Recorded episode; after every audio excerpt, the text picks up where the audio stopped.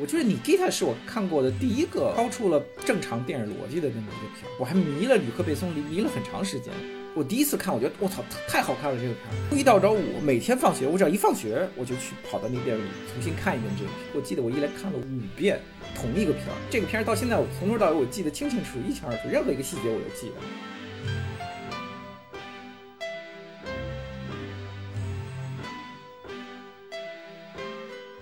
电影资料馆刚刚开馆不久，我就记得这个人也是每天都来。他他没地儿住，他就住在电影资料馆门口那个那个公园里头。他手里永远拎着两个塑料袋，他永远坐在第一排，就知道他是个流浪汉。就一方面可能真的无家可归，但另一方面每天去电影院看电影就是他的日常生活，是生命的全部。这个其实我觉得是法国社会特别动人的地方，花特别少的钱过上你自己想要的那种生活。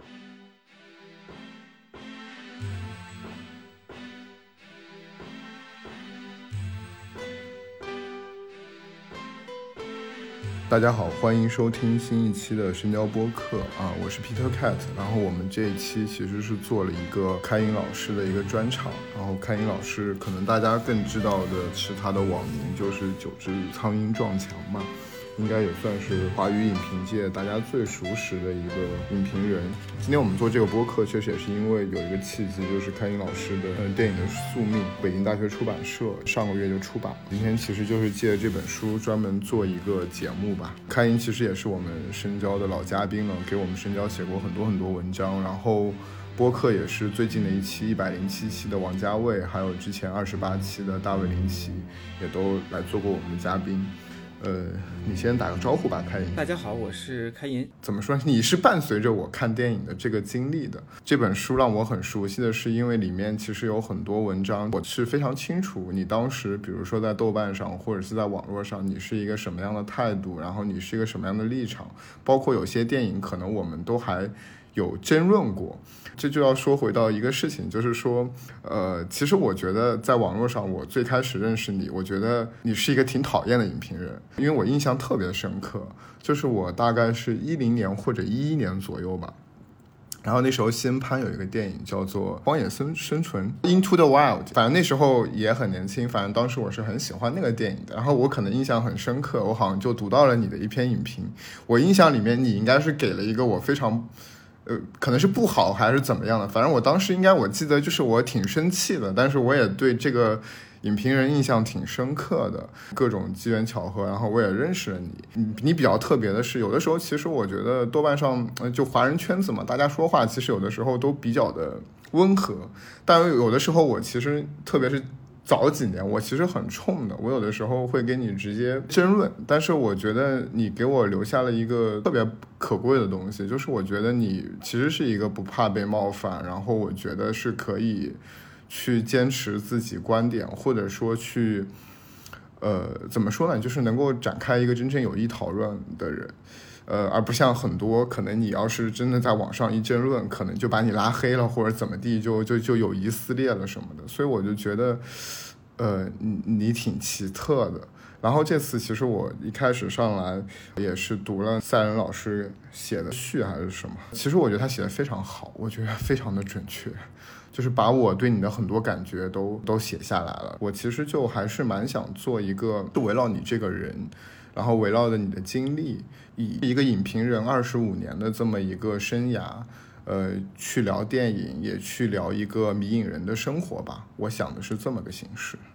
我先说两句关于这本书哈，《电影的宿命》其实是我从二零零八年以来写的影评当中抽取了一部分，主要是跟我对，也包括华语电影，但更多的是在世界电影范畴之内，就是说。感兴趣的一些话题和影片，写过的影片，然后集成的一个集子。我在国外学了电影，然后在法国巴黎待了很长时间。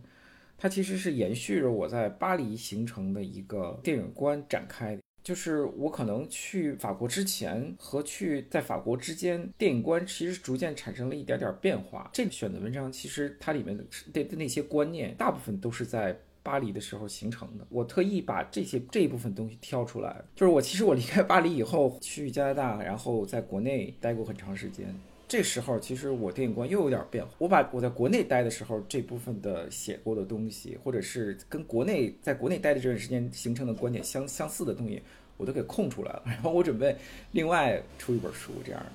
呃，咱现咱现这这稿子已经组已经弄得差不多了，所以我正正准备找人再再把它出出来，是不还所以还可能还有另外一本书。就说到看电影这个这个事儿啊，其实整个整个中国写电影评、写影评这这圈人里头，并不止我一个人是这样。我觉得有的时候，比如说赛然老师比我更更更偏激一对，对吧？但是赛然赛然和我有一点很像，因为我们俩其实认识时间不太久，我们一四年一五年才认识，然后呢，平时见面也不多，有的时候一个月见见着吃吃个饭、聊会儿天儿什么之类的。但为什么我们两个人能走得比较近？我就发现我们俩有一个特别相似的点，就是我们的对电影的那个感性。感受不是在接受严格教育以后才形成，它是一个呃漫长的，甚至你可以说从童年时代形成的一个感性感受，作为一个判断的标准，去去感受这电影对我来说它是有意思的还是没有意思，或者是好的还是我不太满意的。和其他做影评的人或者是电影圈的人都聊过，我觉得最和我最像的这个经历是和我和赛人，因为他从小就看电影。从很小的时候，比如他跟我说，从上幼儿园的时候就开始看电影，然后对电影这东西特别感兴趣，一直到进入电影这个评论行业之前，看电影是他的一个习惯。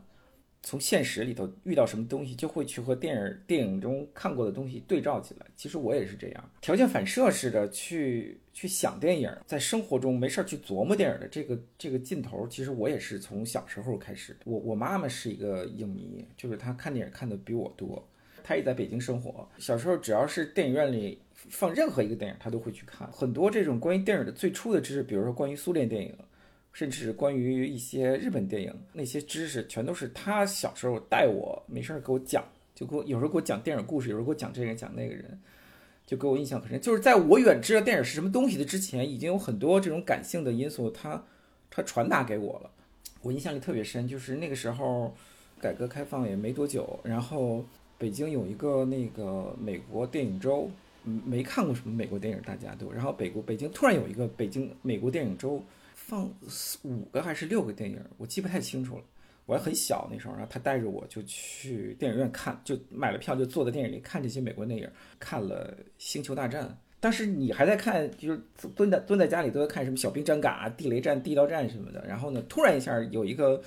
有一个转换，你去看了一个电影叫《星球大战》，当时我一下就，我记得把我震傻了。我从电影院里出来，我我嘴都合不上，没怎么看懂。但是比如说满屏幕飞那个宇宙飞船，然后那个卢克举着那光剑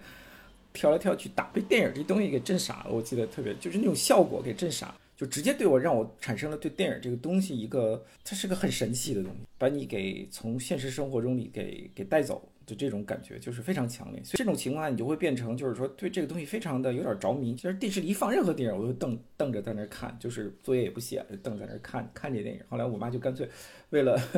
保证我学习，干脆就把电视电源都给插销、电插销都拔走。我的所有的关于外国电影的知识，其实都间接是他给我，因为我记得我们家订了那个订了好几本杂志，有一本杂志我记得特别清楚，叫《世界知识画报》。还有一本，另外一本叫叫叫世界博览，这两本杂志它都不是关于电影的杂志，但是每一期，比如那世界知识画报，你翻过来，中间永远是中间的那个彩页上十几页，永远是介绍经典好莱坞电影，就这些电影你根本就从来没看过，这些人你从来也不知道。然后我每期我把这杂志翻开，中间那彩页上带大照片的，永远是介绍格里高利派克、格里泰加宝或者是奥黛丽赫本，然后要么介绍希区柯克。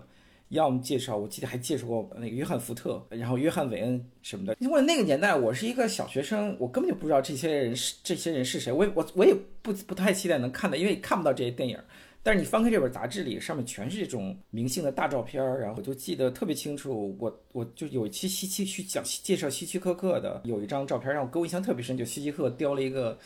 叼了一个雪茄，格里高利派克坐在希区柯克的旁边，他们应该是在一个阳台上。奥黛丽赫本就坐在，就站在那个格里高利克里派克旁边，然后两个人在交谈。然后希区柯克拿了一个拿了一个雪茄，然后看着他们俩说话。就这样照片给我印象特别深，而且我觉得这上面这俩人长得实在是太好看了。就一个赫本，一个是派克，俩人要到十年以后我才去会去有机会看希区柯克的片子，但是就是希区柯克这个长相，或者这两个演员的长相，给我印象特别深。可能在别人还不知道外国电影是怎么回事的时候，我可能就通过一本一本杂志或者两本杂志，就把这些人的脸儿全都看了个熟，然后对其中很多人都产生了这种非常好奇感，就是特别想这些人，就你看到浩赫本，你就会想，哎呀，我看到这个人，这他在电影里到底应该是什么样？就是看外国电影的机会很少，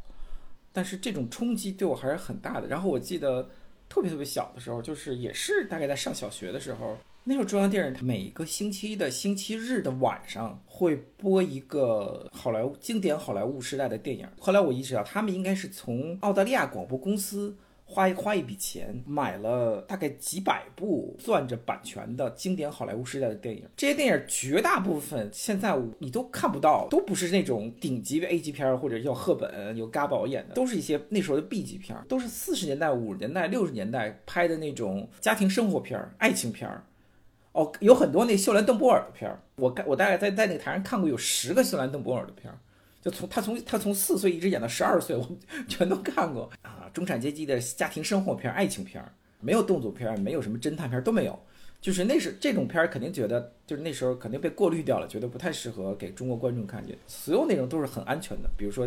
讲讲这夫妇俩怎么相识、谈恋爱，又怎么要崩溃了，然后有人来调解啊什么之类，就类似于这种。但他整个这片子，所有这些电影拍的那些口吻，都和当时中央电视台放的其他的电影的口吻都不太一样，你知道吗？就是所以以今天的眼光来看，你是不是会觉得，就是说如果要放老电影，就这批片可能是现在反而电影史里不太会去讲，就是会过滤掉的那个部分。对，和好莱坞在比如说在英国、在澳大利亚的那个分支的制作机构是非常多的，就是这些影片，就是说。拍了以后，可能就在比如说在英国放，或者在澳大利亚放，也可能在美国美国那种小影院里放。它就是为了填充影院时间的那种那种片子。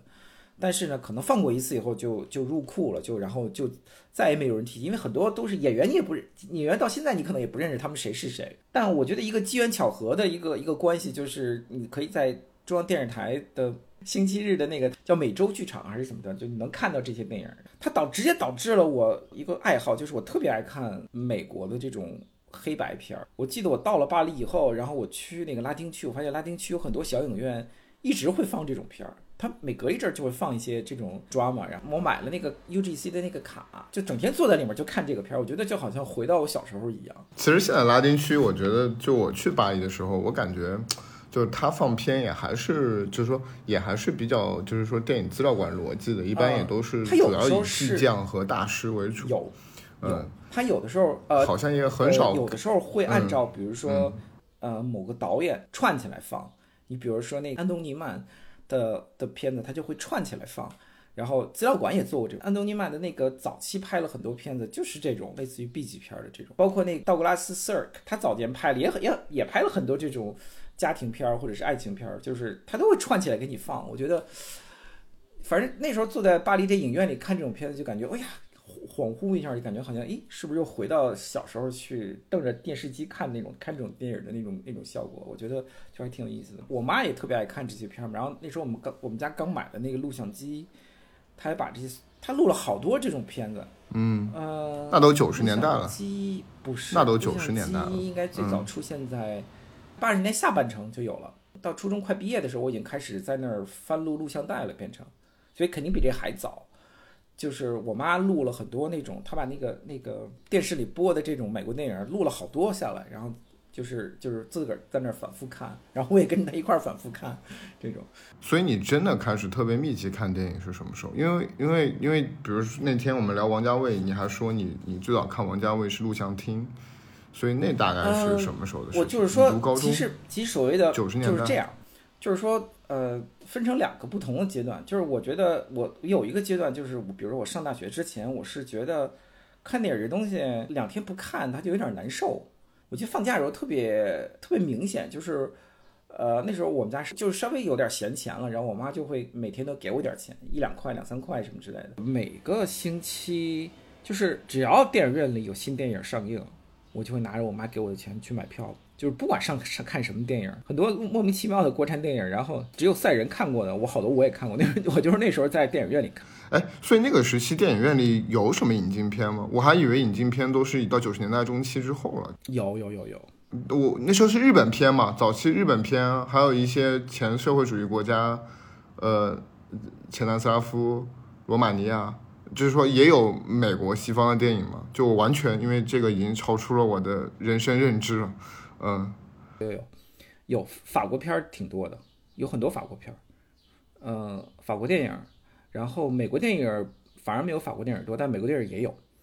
呃，我我记得我看过好几个特别有意思的法国法国片儿，那种警匪片儿什么的，就类似于那种恐惧笼罩城市，但没有那么夸张的那种警八十年代拍那种警匪片，我看过好多个这个，然后我看过很多特别奇怪的，就是罗马尼亚的拍的那种侦探片儿，每年夏天都会有一个有一个这个系列有一个新的片儿出来，就一个侦探片儿，我记得应该是匈牙利拍的，每年都会去看，我已经忘了名字了。放假没事儿在家待着，暑假作业写完了以后，你就下午就拿着我。我妈给我的钱就去那个电影院，夏天总是在那儿门口蹲着去看电影，就是就是那个姜文拍那个《阳光灿烂日子》的那个那个那个那个地方。对对，就是现在老莫嘛。有一场他们就是老莫附近。啊，对对对，就老莫旁边。对，莫斯科餐厅附近。对对对，就老老莫，就是经常在那个电影院里看完了，后来就跑到后面的电影再看。那后来后面的电影院就变成录像厅了。法国电影挺多，然后那个吕克贝松的片子，像什么那个啊，那时候都有《碧海蓝天》。啊，碧海蓝天，对对对，那碧海蓝天就是大概法国刚上没多久，真的吗？八八年还是对，八八年在在在大陆上映过。然后那个 Nikita，我我因为我一直以为那个《亡命天涯》是《亡命天涯》不是引进的第一部好莱坞分账大片，所以我以为那个之前主要是以国产电影和 一 就是一些前社会主义国家电影为主啊，不是。而且它是倒过来的，我觉得那个时候反而比较的开放，因为他们都是买断版权的这种，就是你去买一个，就是我估计都是中影发中影公司去外国买断版权的那种，嗯，不是分账，就是买断版权买过来的。嗯，碧海蓝天我是在影影院看的，当时印象特别深。然后你 Gita 我也是在影院看，你你 Gita 上映的时候我应该已经上高中了。那其实比我们现在好得多，你要这么想的话。对对对，现在。现在就是我都我都不能想象现在放，对我都不能想象现在放《碧海蓝天》或者《Nikita》，就是我觉得这都不会在国内大大范围公映。要是能放，我觉得也不会大范围公映。对我我后来我想这段时光就是那种咱们中国处在一个就是从公有。就公有制向这种市场经济转型的这个这个阶段，没完全商业化，普通观众又有又有要看外国电影的这种欲望。我想象的可能就是中影公司会跑到那个全世界各地去买去买各种各样的片儿，他可能就是跑到法国就说，哎，你们你们你们你们今年这个卖的最好的片子是哪几个？呱呱呱放着啊，我们这个我们全都要了，就这种类似于这种，所以他就会把《碧海蓝天》这种，呃，《碧海蓝天》我记得那它上映的时候是法国票房最高的，对，是是是，他那个他那会儿确实是。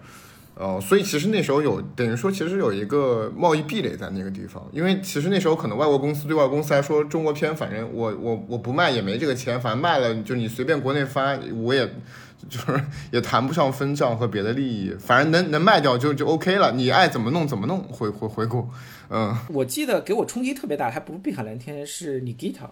我觉得你吉他是我看到的看过的第一个超出了正常电影逻辑的那么一个片儿。我还迷了吕克贝松，迷了很长时间。我一直觉得吕克贝松是特别好的一个导演。后来直到看了一个什么片儿，让我觉得，哎呀，就觉得一般了，就不就不再看他的片了。我有一阵儿就是觉得吕克贝松特好。然后那你 Gita 这个片儿，我记得特别深。我我当时我我上中学的地方在什刹海旁边不远，那个是北京特别老的一个电影院，解那解放前就有了一个电影院，叫红楼电影院。然后。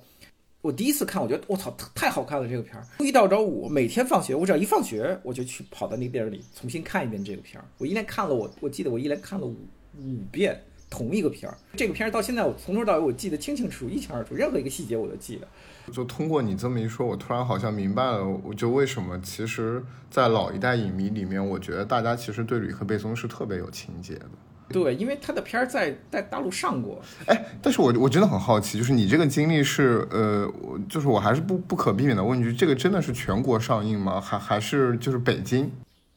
全国上映，肯定是全国上映。你去问赛人，赛人在湖北，他肯定也看过，肯定是全国上映。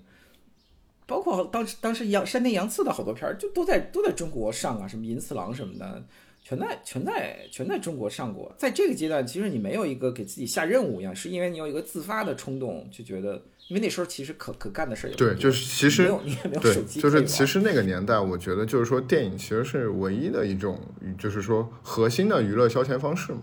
对，因为你没你没别的事儿可以干，你就可能只是上球场踢个球就算不错了，对吧？但是你不能老去踢球，觉得踢没事儿上电影院里坐坐什么的。所以你那时候上新的速度有多快呢？就我就是说，因为我总感觉你那个看电影的频率是很高的，但是那时候其实新片有那么多吗？我觉得一个月有一部新片。没有没有，那你真是小看了那个时候了。整个那个时候，对你真是小看那时候。那时候那时候，比如你打开《北京晚报》，那个中分从上到下就是这个礼拜在可以上的电影。那电影从上看到下，起码有十几部、二十部吧。等会儿，等会儿，等一下，等一下，等一下，我们捋一下，就是说每个礼拜都有十几部新片，那不就跟现在没什么区别吗？而且还都是呃，就是我不知道有没有多少中国片，因为我觉得那时候首先中国片的数量肯定是没有现在多的。因为因为是这样，就是说，呃，你真正真正国营电影厂那个体制崩溃是在九十年代的九四年以后，国营国营体制那个制片厂就整个这这个制度才崩溃。你不你不管是自己拍片子的制度，还是比如说引进外国片的制度，才崩溃掉。在这之前，你你咱们数，你数国国中国有多少电影制片厂？大的，比如说呃东北呃长春、北京、上海，然后小的，比如福建、西安、呃峨眉、广州、广西、湖南，包括所有这些制片厂，在整个八十年代都是开足了马力在拍片儿的。就你拍过很多，你你到现在你根本就不知道他们去哪儿了的那种片子。到了八十年代末九十年代初，我觉得中国出现了一个特别有意思的一个场景，这个场景从再也没有在中国电影史上出现过。就是你看到很多稀奇古怪的那种 B 级片风格那种片子出来，就是凶杀的，或者是那种 那种就疯狂的系列，对疯狂系列，周晓然后那种雯的那个，各种各种各种各种各样的功夫片儿，模仿香港的那种功夫片儿或者。银蛇谋杀案，对对，然后动不动就拉到什么什么什么沙漠里去拍。我记得当时印象特别深，有一个女导演，我已经忘了她叫什么，还是一个老太太。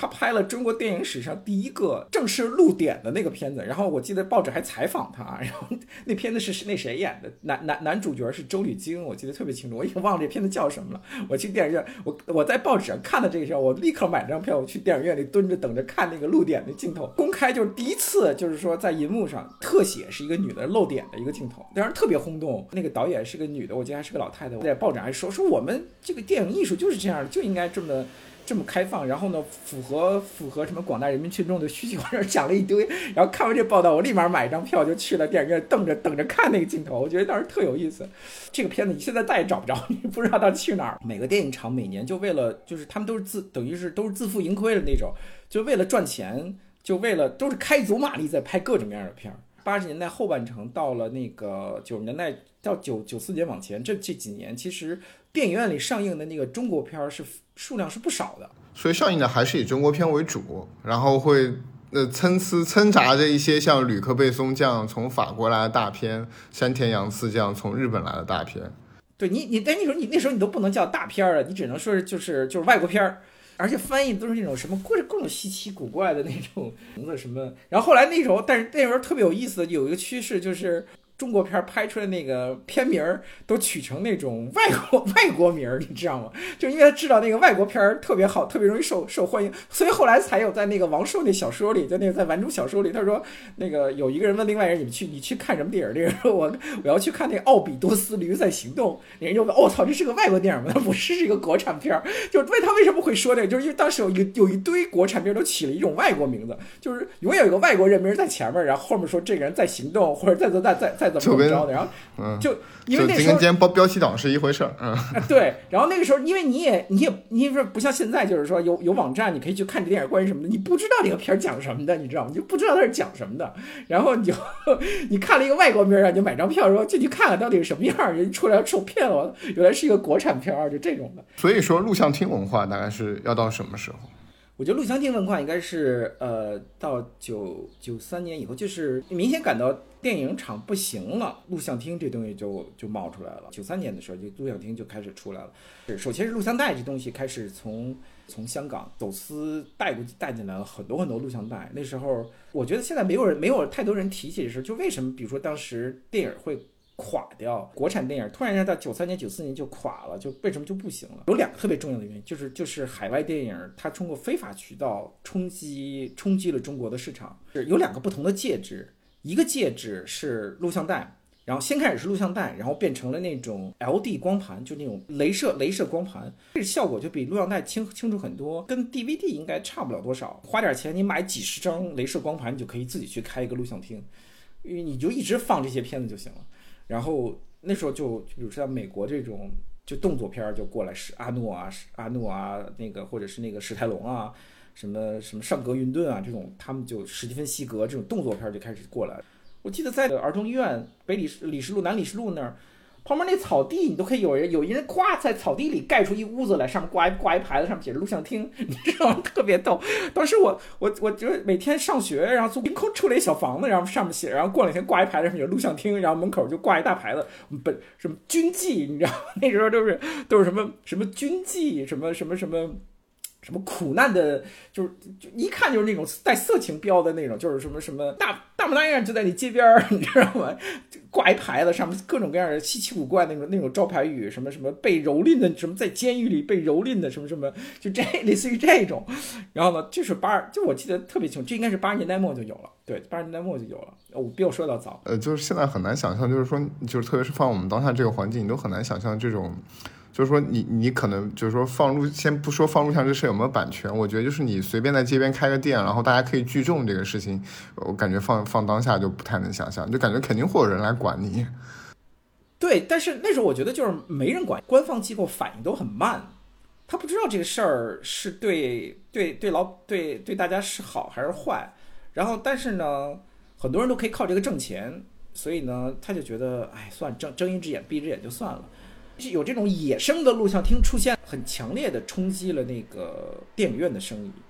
电影院，哎，所以这就是我的问题啊，就是那你电影院本身是有官方属性的，那比如说你出现了这么一个 很野生的，就像现在飞去抢占法国电影院市场，就是这个官方不出来管，因为录像厅在我的小时候，其实我对这个东西也是有印象，等到我长大了，这东西就没了，就是街边上有一个小音响在放，然后里面就感觉都都特别激烈的打斗啊或者什么，就持续有七八年、十年，就就就是其实也嗯是一个无人管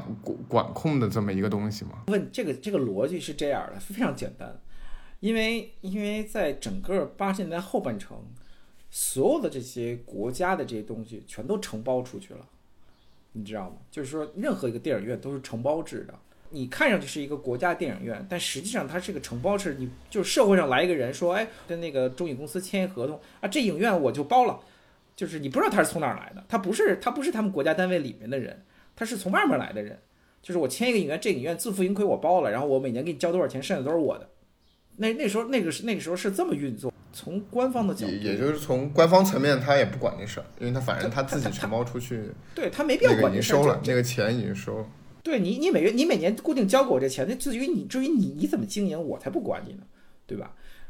就就就处于那种一种野生状态。这种野生状态，我觉得结束是因为。国家这电影体制开始重新整合过了，分账片开始就是从那个所谓的就《亡命天涯》呗，就九四年《亡命天涯》引进之后，他开始他分账片了，他开始自己重新整合这电影影院放映系统，很多外包出去的影厅他就收回来自己经营了。那这种时候就是就录像厅的生存空间就又没有了。觉得是，我觉得很重要。那那时候其实就有版权问题了嘛？那时候其实就你既然是好莱坞的分账片引进，哎，可是录像厅文化，就是我能再问一下，就是从你的记忆里，应该是从八十年代末到九六九七，九六九七年就很少了，应该是到九喂对吧？应该差不多，九六九七年就差不多就结束，大概有那么应该有十年时间吧。还有另外一种方式，就是我听赛人也说过，我听有一次听那个程青松也说过，因为程青松他他自己说过，他以前是啊影院的那整个这个片子的拷贝胶片拷贝也是走私过来，而且而且这数量不少，主要都是港片，比如说类似于比如说《英雄本色》这样的港这种片，就是说很多影院它有一个地下运作系统，就是会去沿海地区去。租这些，或者是买这些，呃，走私过来的电影拷贝，然后到到电影院里来放。这个有一阵儿也很兴盛，就是说大城市不会有，但是中小城市挺普遍这个情况。这些东西一上来以后，国产自己做，就国产电影本身就垮了。小时候，比如你去录像厅，这是不是一个父母其实特别管制的事情？因为它必然肯定牵扯到相对来说，哎，比较黄赌毒，就是尺度比较大，肯定一看就是个成人场所。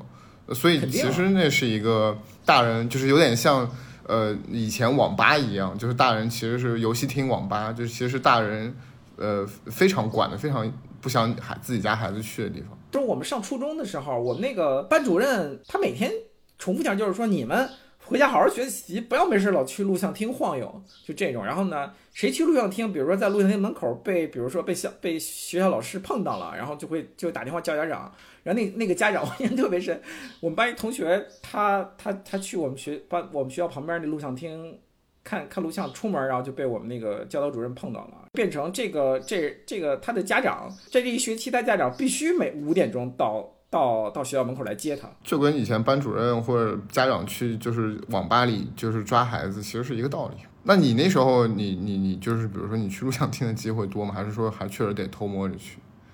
挺多的，因为像我们同学都属于他不知道怎么脑子这么想，你你没事你去你们学学校旁边录像厅干什么？你随便找一个别的地方去，他就发现不了你，对吧？你 没事你往你往学校旁边录像厅钻干什么呀？然后我们那种谈恋爱什么的都是去录像厅，那高中谈个恋爱什么的，你也你没地方去，对吧？你除了在公园里，公园里，然后呢就在学校门口，这都很容易被老师碰见。那你那你只能往那个录像厅里钻，对吧？你钻的买花两毛钱买两张票，然后往录像厅一钻，然后一边看电影一边拉拉手什么的，就没人管你。你要你在学校门口待着，或者在学校门口说旁边一些小花园里什么待着，你很容易被人撞见，你知道吗？咱们上次不是聊王家卫嘛，然后你就说你的王家卫经验其实就是从录像厅看《重庆森林》开始的，而且你说你看了《重庆森林》，你就对于那些打打杀杀施瓦辛格的电影就不感兴趣了。呃，所以你那时候，比如在录像厅那个时期，你你你你大家都看什么片为主？港片？对，大部分都看的是港片。所以我所以我对香港片为什么那么着迷，就是因为你进去看的都是一些真的就是港片，功夫片，成龙的，经常看陈勋奇，还有莫少聪、袁彪、袁奎什么，他们一一大演演的这种这种功夫片，从头看到尾，就进去就是打。它是那种循环放映，它都不停的，你知道吗？你你买张票进去，你可能就从从中间开始看，然后呢，但没事儿，你还可以看到那个头儿，因为你因为因为那它完它完了以后，它接着再它接着从头再放，你知道吗？就还能看到那个头儿，都是都是这么放，它没有没有时间概念的，就是你进去以后，它就是它就从中间开始看那种，然后主要都是港片，香港片，周润发什么的，周润发、李修贤、万梓良，当然万梓良片特别受欢迎，然后一小部分是西片儿。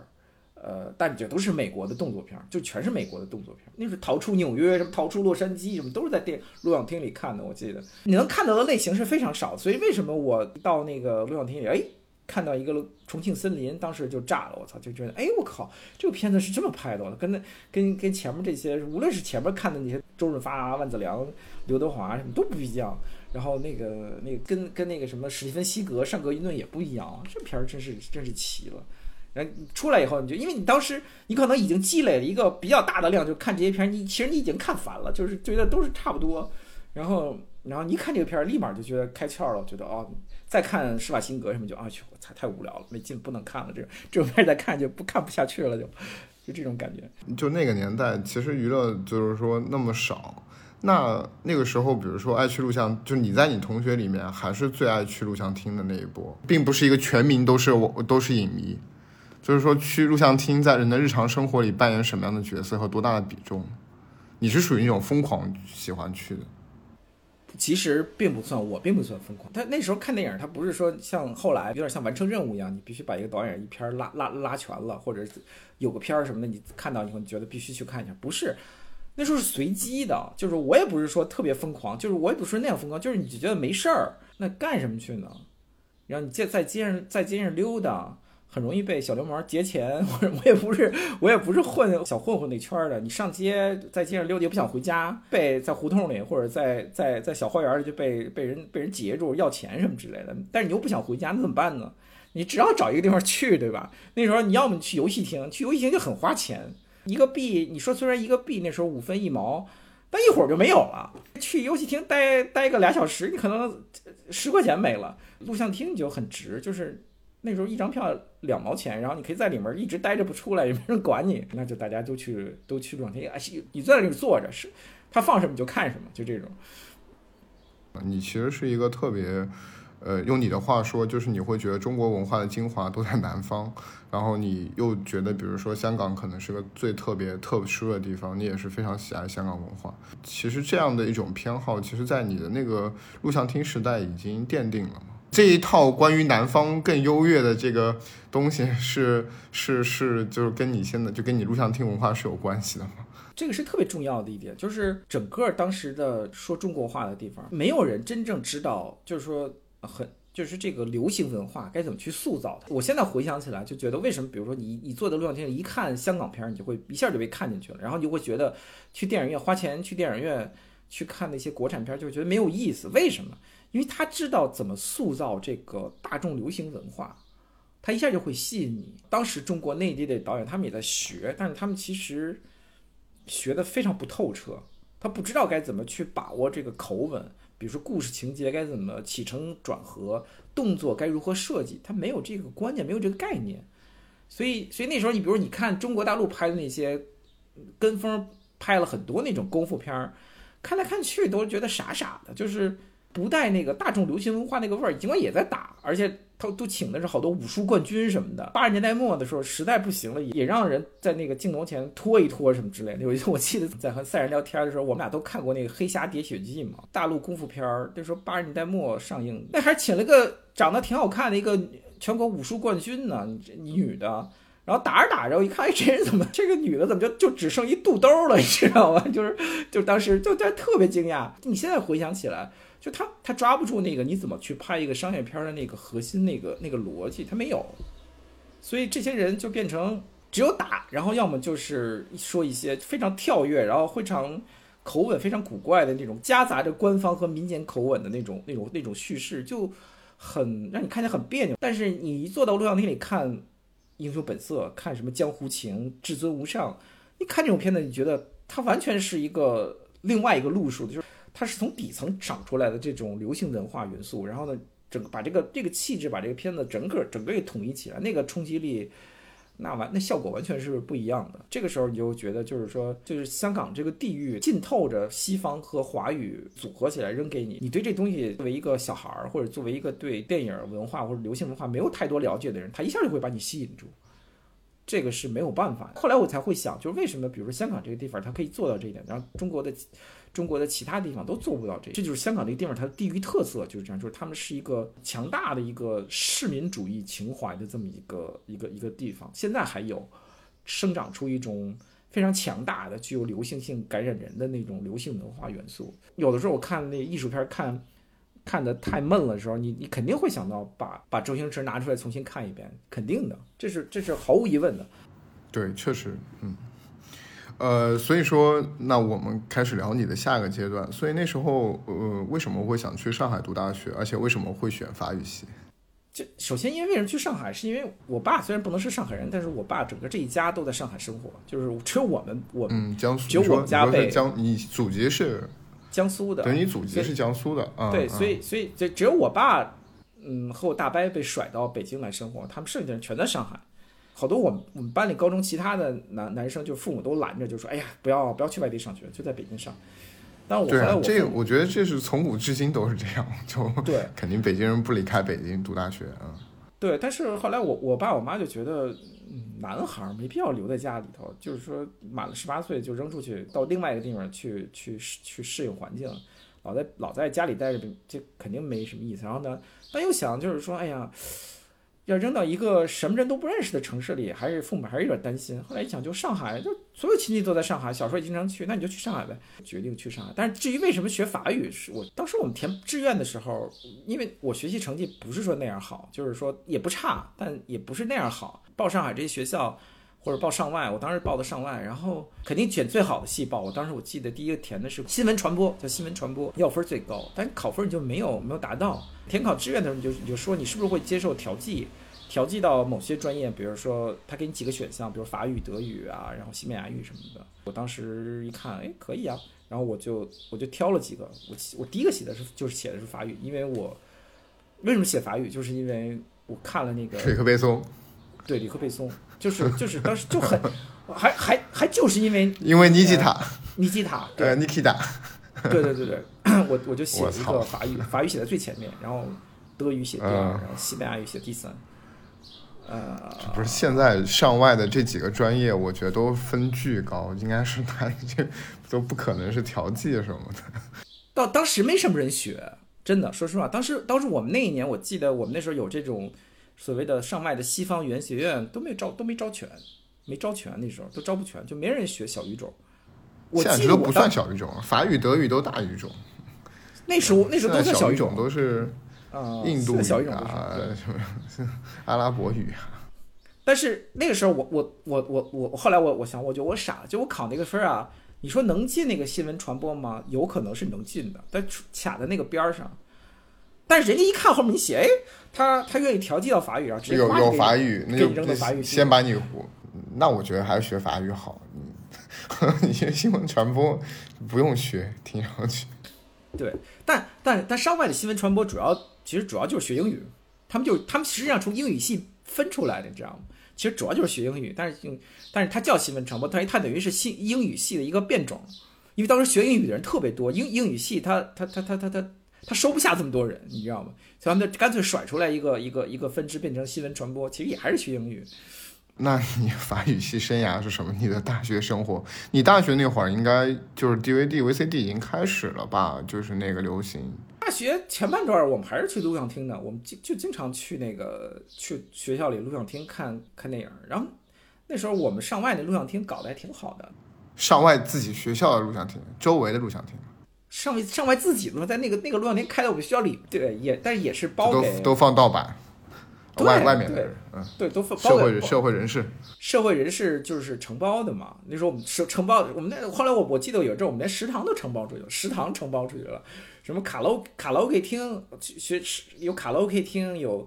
这现在大学里都都可能不太常见，但也有。比如说我去重大，我觉得重大里面有麻将馆，我也让我也挺惊。就是这现在在内地的，我去重大我真惊到了。重大的店那个现在还有，现在重大那整个校园里有好几个麻将馆。我说这也太太牛逼了，这个。然后呃，然后那个，但是但是那时候我们学校就有好几个卡拉 OK 厅。啊，录像厅我记得也不止一个。那个录像厅老板还挺挺有文化，他都不太放那个那个那个特别庸俗的片子，经常放一些特特别高端的片子，什么教父啊，什么什么出租汽车司机啊。我但是我都是在第一遍都是在录像厅里，都是上外那录像厅里看的，你知道吗？就录像厅今天放什么片子，他就会在学校那个大门口那布告栏里贴一张特别大的大纸，咵贴在上，今晚放映什么教父。什么 太逗了，我就一堆人就在那记，然后就晚晚上就去看这种大张旗鼓，一点都不都不藏着掖着这种。我们学校斜对门现在那个地方已经消失了。上海市团委呃的一个什么学院，他们那个团委那个有一个团委礼堂，那个礼堂曾经有很长一段时间是上海呃影迷去看啊内参片的地，它有很多呃所谓的禁片内参片都可以在那儿看到。我不知道他们从哪搞到的那个拷贝，也许是因为因为能搞到外国片的拷贝有很多渠道，也许是走私来的，也许是比如说从内部搞到的，就是都有都有可能。因为那个时候就已经就是上海和北京都有这样的国家机构，就是说外国片子出一个什么，他们就收一个什么片子，出一个就收一个，收一个拷贝进来，呃，就有很多很多禁片在里面放，包括什么本能啊。但我反而记得我第一次本能就是他在他们那儿看的。看的是看的是电影拷贝，不是看的是是是是那个镭射镭射光盘，看的电影拷贝。然后苏联的那个禁片叫小薇拉，我也是在那儿看的。这个你去问那个他们上海的这些影迷，九十年代的影迷，他们都知道，因为那个因为那个地方特别有名，就是一到放那个放那个特别有名的禁片的时候，门口就一堆人在那围着，到处要票，因为他们那个票是都不是说通过正常渠道可以买到那种。他对外售票吗？就他他他是有经济运运营的吗？对，他是对外售票的，但是就他那售的，对他那售的票就很快，就一下就卖没了，然后门口全都是黄牛，大把的黄牛在门口站着拿着票，要票要要票吗？要那时候他那票就卖的挺贵的了，就是四五块钱才能买到一张票，就很贵那时候。上海比较有名那些搞电影的什么人，像孙梦进什么的，都老去那儿看电影。你就是周围电影爱好者多吗？多，多，我觉得比现在要要多。就是，嗯，因为那大家没没有别的爱好嘛，也也没法没没法发展别的爱好。对，就是，我觉得那个时候大家对电影这东西还还是超级感兴趣呢。就是说，大家水平都都逐渐在提高，都不是仅仅停留在我要去看一个呃施瓦辛格的基础上。因为有些什么。特别敏感的这种禁片儿什么的，一放大家都会去，都会都会想着去看，而且都会都会去抢票，你知道吗？然后看完了就会坐在食堂里里聊，因为二十四小时开放的，你就坐在那儿里面可以学习，一直学到第二天早上都没没人管你。然后我们就坐在坐在食堂里，要碗那夜宵那面大排面，吃完就跟那儿聊聊聊那看过的电影，一直聊聊到第二天早上都有有有的时候。那时候那时候学校里还有好多玩摇滚的，那时候上海有几个大学里，像复旦，我们同济啊。什么的都有几个。呃，我发现很有意思，就是说，在你在其实没有其他娱乐文化形式的时候，其实电影真的是一个大众文化中的一个就金字塔尖的东西，就就很像以前就戴锦华说，就是在欧洲六十年代，就是就是费里尼、安东尼奥尼那是大众电影，嗯。但是我还是得提一下，就是有一个另外一个，就是除了当然除了看电影，就是听摇听摇滚乐，听西方摇滚乐。就是在学校里头，我印象里就是我真正开始对，就咱们现在打引号的，就是艺术电影感兴趣，是是因为学校里卖打打口袋，因为那时候我们学校经常有长得很像文艺青年的社会青年跑到我们学校来，梳大长头发那种，你看觉得他是摇卖摇滚的，但是包拿出来全是全是打口 CD、打口打口磁带什么之类的那种，他们经常在学校门口，要么要么就跑到我们学校食堂里摆摊儿，在那儿在那儿卖。我应该提提一下这人的名字，我觉得我我还挺感谢他的。就前前两天，就去前几年，我还去上海还去找过他，就还聊过这事儿。那时候我们还想拍一个关于打口袋的一个纪录片，所以我还去找过他。就是他后来在上海也干干过一段影评人这种这种职业吧，叫叫姓姜，叫姜维利。他个儿不高，然后呢剃一个秃头，然后戴一个眼镜儿，经常在我们学校门口摆打口袋的摊儿嘛。他他其实他卖的磁带。和 CD 其实都卖的不错，很有品位的，就是卖的都跟别人东西不太一样。我记得最早开始卖 VCD 也是他开始卖，他带过来，我们才知道哦，有 VCD 这东西。卖着卖着打火带，他就他就开始有 VCD 在他摊上出现，然后我们都当时都不知道这东西是什么，我们觉得挺奇怪，这东西是 CD 吗？他说不是 CD，你得有机器才能看。哦，我说这么回事儿，带来几个片子，就给我们介绍说一片特别好，梅尔维尔的那个啊红圈。那个是那是谁知道梅尔维尔是谁？我就认识阿兰德龙，你知道，封面印着阿兰德龙，那谁知道梅尔维尔红圈是谁？还还带过一个特别偏门的片子，现在我都觉得这个片子拍的特别好，但是特别偏门。这是个魁北克片儿，叫《Le confessionnal》，我不知道应该中文应该翻译什么，应该叫告解室，但我不知道是不是翻译成告解室。当时就说他就我们就瞎聊嘛，他就说这俩片子特别好看，介绍了给我们介绍了一堆，我们的也不知道这片子到底讲。我说我也没，我说我说我也没法买，对吧？我 我也没有机器，我买完。怎么看呢？他说：“那没事，你上我们家来看。”有一天下午，他他收摊儿以后，我们两三个人就跟着他到他家去，骑车到他家去了，在他家看的那个这个片子，就是这个《了公费性难了》，红红圈也是在他们家看的。这是我第一次有意识的去看，就是有人介绍，然后说：“哎，说有一个片子，这个是艺术片，跟别人都不都不比片。”但当时看的没，说实话没没没就没太有感觉，因为那红圈那片特节奏。极慢，我操，看睡了，感觉该打的地方也该在该打的地方也没打。他说，他说你要先看电影啊，你得先看书才行。你你看完书，你才知道哪些电影你可以看，哪些哪些电影不能看。然后他就借给我一本书，这本书叫《法国电影史》。我说我学法语的，从来没还没看过这本书，我从来不知道有这本书。应该是一个挺普及的一本，当时在法国挺普及一本叫《法国电影》，不太厚，挺薄的，翻译过来的。他把这书借给我，然后我就回家我把这书翻了一遍。然后我觉得，哎，这书挺不错的，然后就把好多里面好多电影名记下来。我感觉特别夸张的是，我，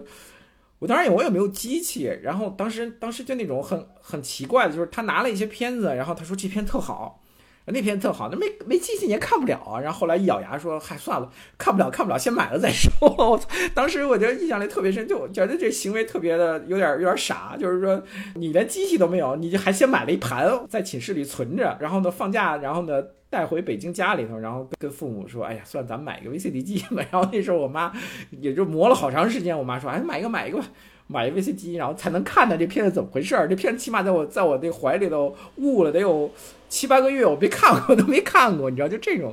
当时这种感觉。”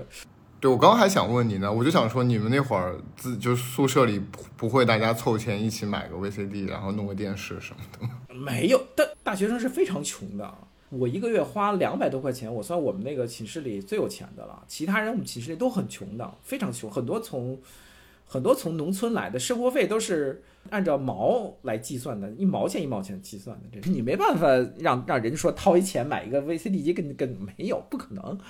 所所以那个时候其实你没有就是说那种特别有意识的按作者啊。那个时候不可能，你不可能按作者去去看片子，因为没有渠道，只能是人家出了什么，人家有什么你去买什么。他不会像现在这样，比如说网络这么发达，你想看谁的，找个想看想看科波拉的，你就把科波拉电影下齐了，就跟家里看。你你只能是碰运气，人家出了什。什么？你买了什么？我们我们还是比较幸运的。我们学校那时候请了两个，头两年请了一个外教，后两年又请了另外一个外教。这两个外教都是小伙子，年纪很年年纪很轻，二十五六岁，然后长得也特有都特别帅，然后特别有魅力那种。然后第一个第一个小伙子，他是一个摇滚青年，这个而且是个电影摇滚青年。他给我们放了很多，在课堂上给我们放了一些电影，我觉得印象很深。我记得给我们放过戈达尔的片子，那时候上海就已经有那种是法国文化中心就已经有了，他们等于实际上是法国外交部派来的。那个法国法国是有兵役制的，我是有兵役制的，就是那种，因为他们有很多，比如说你念了高师啊什么，或者你念了具体的某个法国专门的学校，他可能有，就他可能那个学校是如果是公立的话，他有可能是有义务要为国家服务几年的。一个方面，还用还另一方面，这我这两个人，你说的那个没错是有，但这两个人都是怎么来？就是那时候法国是有兵役制的，就是你你必须去服一年兵役，你可以选，你要么去服一年兵役，你要么。啊，如果你是大学毕业，然后呢，你要么你你到海外为国家服务两年，可以顶你一年的那个兵役。有的人不愿意，有的人就觉得啊，我服一年兵役就行了，那我就去服一年。但这两个人都是都都是选的是到海外为国家服务两年，他们不能选去哪个国家。有的人都派到非洲啊，有的人派到挺远的地方，他他们俩都派到中国来的。哦，这两个人给我们传授了一些一些关于法国文化的知识，美术啊，包括电影啊，包括音乐啊什么之类的。他们一一星期就上一节课。所以就就还是很有限。哎，你好像国家已经不包分配了是吧？所以你就回北京了。对，我就回北京了。然后就也有分配了一个单位。后来我去上了一个多月、两个月班，我就回家了，不愿意不愿意上。然后对，就不愿意上那班儿。然后，然后就进入到了，就是你这次就终于进入到咱们这本书了。就是你说你你写的那个被虚度的时光，刚开头你。就就到你你你去那个戏剧电影报了吗？对，这之间我还有一个插曲，就是我很短暂的被另外一个公司雇佣，然后去了一趟法国，是个短，那是我第一次出国，然后去就去法国，然后应该是带着一群工人去培训，去法国培训，然后就去了。那是我第一次去法，还待了挺长时间，我待了得有一个多月时间。那个时候，那是我第一次出国，然后其实工作也不是很忙。然后那时候我们正好正好他那个地方奥瑞在在法国的中间嘛，在西部靠西部，但靠中间一点。然后我就等于是在那儿的利用在那时在那时间中呢，去了周末去坐火车去了法国几乎所有重要的城市，我都去玩过。然后那个那个那个对我冲击很大的。然后看电影吗？对，看电影，但我已经忘了看的是什么，我已经忘了，因为看了一个，呃，现在现在想不起来。那啥时候？九十年代末，零零年了。对对，到零零年了。对对对，差不多那个时候，就是。呃，我我已经忘了看了什么片儿。主要我主要那时候我是个乐迷，然后我买了很多唱片，买了买了买了很多 CD 回家。主要去主要去逛唱片店，买了很多 CD 回家。那一次回来以后，我才开始对法国文化，所谓的电影啊什么的，真正有一个概念。我觉得，哎，就是人啊，或者是那个有个概念，我觉得还挺感兴，开始感兴趣。回来以后没过多久又失业了，然后有一天买一张戏剧电影报，然后看到上面有一个有一个招聘启事。然后觉得哎，这事儿我可以干。我觉得虽然我以前没干过，但我觉得这事儿我可以干。就面试特别巧，因为那时候咱们国家逐渐开始一个一个一个制度，就是媒体是可以由私人以一种某种名义承包来干的。实际上，我们那个报纸实际上是一个私人老板，他从戏剧电影报里拿到了这个版号，版号也好，什么好，嗯，对。他他拉出来，但是挂着戏剧电影报的名字，当时是准备专门介绍外国电影，因为那个时候 CD 和 DVD DVD 都起来了，他特别需要一个一个媒介去去办去去指导外国电影到底是怎么回事儿。时候就然后。来自外国那个信息和媒介，媒介信息也开始比较多了，因为有很有很多外国杂志啊，什么都开始流到中国里面，所以那时候就相对的信息比较多，然后我们就办了一个那样的报纸，专门介绍外国电影。那应该是所以所以所以它叫名，它名字叫啥呀？就叫环球综艺吗？对，就叫环球综艺。呃，我觉得那个是戏剧电影报旗下的一个东西。对，他在戏剧电影报中间，还是说他单独卖？单独卖，单独卖，每个。对，他是呃每周出一期，然后但是和戏剧电影岔开了的。戏剧电戏剧电影报是周周头出，我们是周尾出，应该我记得是。然后他找来的都是都是嗯招来的都是社会上的人，都不是那种呃他们带编制的这种。然后面试的我那个是当时现在这个哥们这哥们跟我还有联系，我们他他也在加拿大，同样跟我一样是学法语出身。就我们俩就还聊得挺来，就是他他也是学法语的，我也学我也学法语的，然后他也在大学的时候就跟其实跟我经历很像，就是看电影，然后就变成影迷，然后就直接法语不干了，就直接直接过来干干干电影这个。然后呢，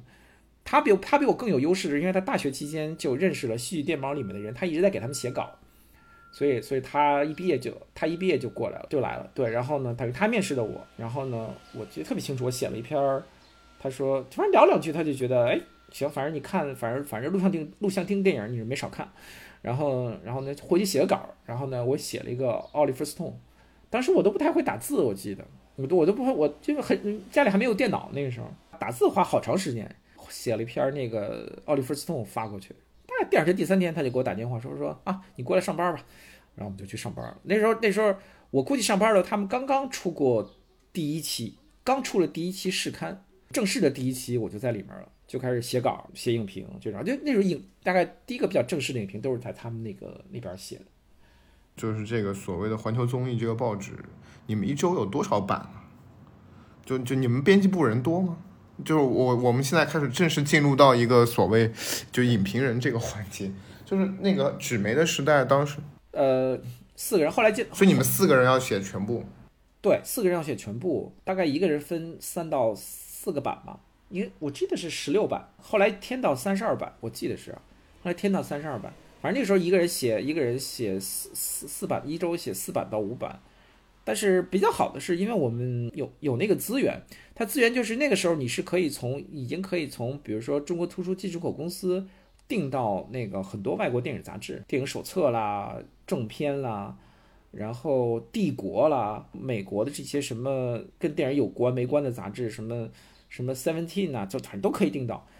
呃，时代杂志什么都可以订到。然后呢，就是我们就是每周就收到一大堆杂志，会晚个两个星期到三个星期吧，但也还算比较新鲜。那时候也可以上网了，就开始网络也比较流行了。然后呢，你就对着网上外国的电影的消息，然后去找这些杂志上的信息，然后就开选题会定。这个星期定定介绍什么片子，然后这下个星期介绍什么片子，然后呢，然后定好了以后，每个人就分一个分一个版回去写。哎，所以那个时候就是论坛已经开始了吗？其实那会儿我我我其实上网挺早的，我特小时候就开始上网。我觉得我零零年初那会儿，我好像也已经开始 就开始在论坛里灌水了呀什么。就那时候可能小学高年级、初中。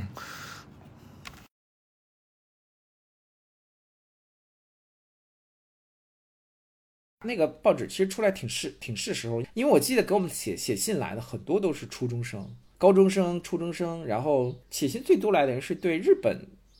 对日本电影和日本啊文化感兴趣，那时候就是很多人。一星期大概百分之三十四十，就 SMAP 那 SMAP 那几个人特别火，就是就是那时候那时候木村拓哉的迷粉丝就已经很疯狂了，就中国在中国对木村拓哉的粉丝已经非常非常疯狂了。我觉得，我记得我我印象很深，我们那个做日本电影和日本音乐那那个那个版，永远收到的读者来信是最多的，就是全都是哈日的。我对日本日本唱歌的都不是很熟，什么宇多田啊，什么这类似于这种的。对对对对对，你工作干得愉快吗？就感觉终于干到本命工作了吗？就就还挺高兴的，就是而且环环境很单纯，就是都是年轻人。其实说实话，工作也不是特别忙，因为你只要外语相对，因为我们来个来的这些人全是全是学外语的，有学日语的，有学法语的，有学有学英语的，所以外语很强。就外语很强，就是你你只要把那些东西整合一下，做成版内容，就是消化了就就行。然后其实平时空闲时间挺多的，大家就我觉得气氛挺好的。然后那时候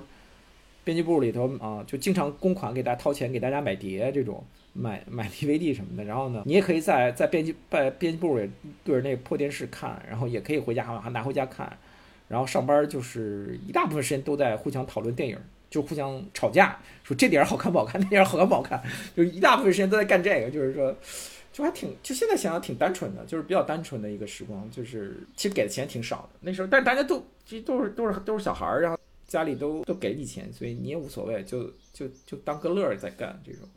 然后那时候还认识了很多作者，就很多作者也很有意思，就给我们写稿的人也很有意思。那那时候作者都哪来的呀？对，那时候你约稿是怎么约呢？有的是比如说朋友介绍来的，有的是就是就是就是投稿，就是我我有我有写封稿件，我可以投过来看你们能发。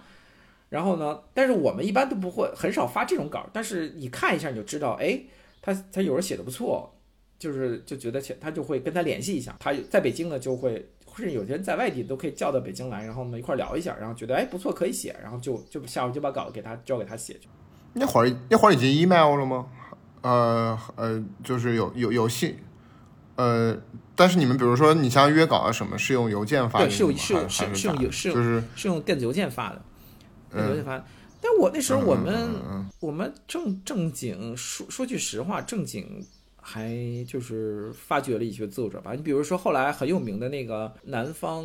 周末的呃首席文化记者呃李宏宇，二零零零年代很有名的，后来后到后后面后面最早就开始给我们写稿，写电影的稿，后来才从首期辞职去南方周末。我们大概是最早最早一批媒体刊开始发周周黎明写的那个影评的人，影评的媒体。现在还有几个，我们那时候作者跟我有联系，就是关系还挺好的。哎，那你你在这里待了多久啊？其实时间不长，呃，两年。然后赶上那个互联网大爆发，然后雨后春笋一样出了好多那种互联网公司，你知道吗？各种各样方面的，就是类似于那种什么八八四八啊什么那种，那时候就是电商嘛，八八四八就类似于那种。然后出了很多类似于这种。然后那时候我们有一个新加坡公司，然后呢收购了那个 MTV。呃，E Online，还有另外一个搞游戏的公司，我忘了叫什么，还有一个网络广告的公司，他把这四个公司的亚洲经营权买到手里头，然后就在北京设了个总部招人，然后当时给工资给特高，那时候因为我们一个月挣一千多，他一上来给你夸一下给你开一万块钱，他们在纳纳斯达克上市了嘛，纳斯达克上市就就兜里有很多钱，那那那还不去吗？那肯定去，对吧？对吧？后来就跑到那个网络公司去去上班去了。那待待遇是挺好，待遇就在那儿就做他们那个 E Online 的那个网站，然后后来我就变成 E Online 网站的那个主编什么之类的，然后就是整天整天更新那个网站内容，那个也那个也做了两年时间吧，然后就在那个时候，我我们开始去采访很多范冰冰、周迅、赵薇，这都是刚出来的时候，包括袁泉这些这些明星，那时候刚刚出来没多久，然后都被我们拉到我们那个。采访室里又拍又又录像又采访什么之类的。那时候我记得范冰冰，我这来还来我们办公室还聊过那种。范冰冰那时候长得就和后来就完全不一样，那时候还挺可爱的，长那样子。对，那时候我们开始做做这种采访。那时候那时候的带宽传不上太多的视频，但我们还是也是也是会就是录音录像什么之类的。然后但是后来主要还是照片，主要还是照片。那时候那个带宽不行，大家看不了视频。就两年后来，那公司钱烧光了，钱烧光了也没有没有利润，然后就垮了。应该我在那个那个网站干活的时候就开始有不同，因为那时候就出来好多电影媒体，什么看电影啊，什么新新电影啊，呃，环球一幕在这之前就就就出来了。然后呢，就是说都开始跟我约稿，就就开始就是变成白天上班，晚上回家写稿这种这种生活。然后呢，从那个网站出来以后就就。开始蹲在家里专职写稿，给各种各样的媒体写稿，南方周末啊，什么新京报啊，那时候刚新京报刚出来不久，新京报啊，环球银幕啊什么的，就是就就就开始变成一个专职的写影、写电影、写电影方面的文字的这么一个人。那一代影评人其实大有大量，比如说都是论坛出来的，所以你那会儿你反倒没有怎么在论坛上，呃，写东西吗？对，因为包括那会儿是不是那会儿那会儿经常上那个西祠，因为问题是这样，就我的问题就正好和和那些在在西祠涌现出来的那些影评人不一样，就是说，因为我一早就在就就已经盖在开始给媒体写写东西了。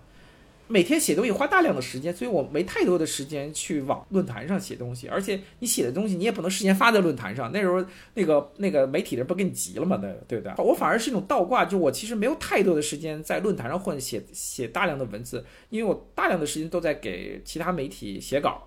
就这处在这种一个一个一个状态。但是西词上我是就是经常去去去去看去混，然后比如别人写了一什么东西，我会在底下留言这种的。哎，所以那会儿你有在西斯上认识，比如说现在这些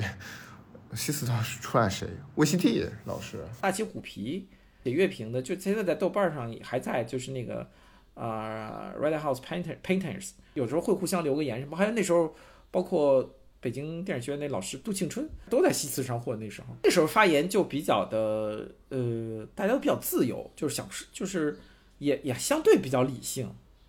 我觉得那个时候，说实说说实话啊，说实话，我觉得在西祠上，就是说，因为因为那个时候中国能上网的人数它比较少，所以呢，能上网的人对，当然是能上网的人，其实我觉得还是精英嘛，知识精英相对文化水平比较高一点，所以那个时候说话，我觉得就是比较谨慎，然后呢又很自由，然后呢也相对比较有水平。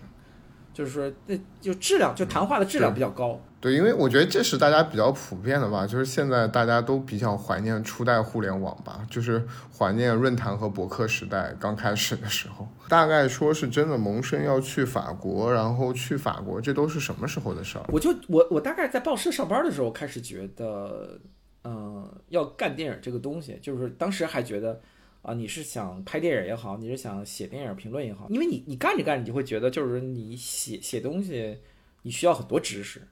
你需要很多的这种，不但的是不断，你除了看电影之外，你不但不断需要，呃，不断需要这种文笔头好，你还需要很多知识。这知识其实如果能系统学一下，我觉得会我是很感兴趣的。别人可能不是很感兴趣，但我觉得我如果能系统学一下，比如说电影史理论。或者甚至一些拍摄电影方面的知识，我觉得是非常有用的。大概大概在在报社上班的时候，我就产生过这种想法，就是我我对自己有一个定位，就是写东西的定位就开始就开始分开了。因为我们当时在报社几个人的风写东西的风格都不太一样。比如说比如说，呃，录录就是我面试录取我的那个小伙，他是那种资讯型的，他他。他知道的那种，嗯，知道的电影导演和八卦知电影对这种，然后甚至电影知识，甚至哪个电影哪年拍的，他都知道的特别清楚。所以，就他是他这种资讯型的，然后呢，有有那种八卦型的，有八卦型的，然后呢，有有有有那种就是说探讨电影故事型，就是一个电影一个电影出来什么，他对所有电影的讲讲的什么故事都都知道的，都记得特别清楚那种。然后，但我觉得我好，我好像都不是他们这种类型的。当然，大家在一起，当时那时候氛围还挺，就是我们我们在报社工作那个那个那个氛围特别好，就是你可以从你自己的喜好出发去 defend 一个电影，你觉得这电影好，它到底好在哪？但是你可能明显感到大家的点都是不一样，但是有一个挺好的一个一个一个一个一个氛围，而且会会有不断会不断有人把那种嗯你没看过的崭新的片子。拉拉进这个讨论范围去讨论去说，我觉得那个我再也没有遇到过那样的一个讨论氛围，讨论电影的氛围，就是让你觉得特别开心，再也没有遇到过。但是后来我就觉得我我和他们都不太一样，我其实是希望能，我不知道是怎么着，我觉得我我可以通过谈电影谈点更多的东西。但是如果你没有相应的知识、相应的这种经验的话，你可能谈不好这个东西。从那个时候开始，我就觉得我可能觉得我有点，因为加上我之前去过法国。所以，所以我就觉得，嗯，其实如果能去法国学学电影，还是挺就觉得还是挺好的一件事吧。就是趁着还年轻，当时，对吧？然后，所以后来就就从网站出来以后，其实我就开始准备，觉得应该可以去去去法国待一阵儿。然后，因为因为后面的故事，其实你我就可能相对知道多一点。就你其实你最开始也还是就是说也是也是肯定是想做创作，所以你最开始去的就是八大吗？那个时候最开始是去到了那儿就是十十十一区的那个 AZEC，但它不是两个 S，是一个 S。因为你作为一个外人，你能申请到的一个学校，就就是势力圈最早就只能申请到那个学校，你知道吗？就只能申请到那个学校，然后。然后就去了，它是个私立的嘛，一年还交好多钱。同时我又升上了那上了医大的那个硕士，我也不知道，就脑子一冲动，我觉得我两个都可以同时上，他们也不管你，你同时上任何一个都不管。后来后来我就两，嗯，是啊，法国都不管。对，后来我我就两个同时上，就是就是呃，但是我跟事先跟医大的老师打好招呼说，因为我在上那个电影学校，所以我能不能，因为因为因为那个 master 都是两年的嘛，对吧？那时候不叫那时候不叫 master，叫叫叫 DER，我记得叫 DER，然后。啊，对，那时候还有深度学习那个，对对对对对对对，叫 d r 然后，然后两那都都一年的 d a 但是我说我跟老师说我我在上那我可以念念成两年嘛，老师说没问题，你你你就选选一半课就成，所以后来我就变成了我两年时间里又念了这个理论，又念了这个实践。所以一大那会儿是就是就是电影美学呗，对，就是因为它肯定很理论，就是电影理论嘛，就电影理论。就是我好像意识到后来一大其实也一大好像反正现在也是有那种。就是制片专业有有，它分成两个电影理论是是零三，零三是在市中心，在那个在在在 South b o n 还有个在十五区，另外一个对在郊区，另外一个得得坐地铁下下到呃现在现在一大好像 Arc Plastic 都是在十五左右，嗯，就反正十五区那边有个校区是专门是什么，就是类似于是。呃，电影啊，然后艺大的，包括艺大还有一些纯纯纯艺术类的。对对对对对，他们那个是他们那个是叫造型艺术，是 Art Plastic 下面那个那个。但是我我因为在电影学校上上制片，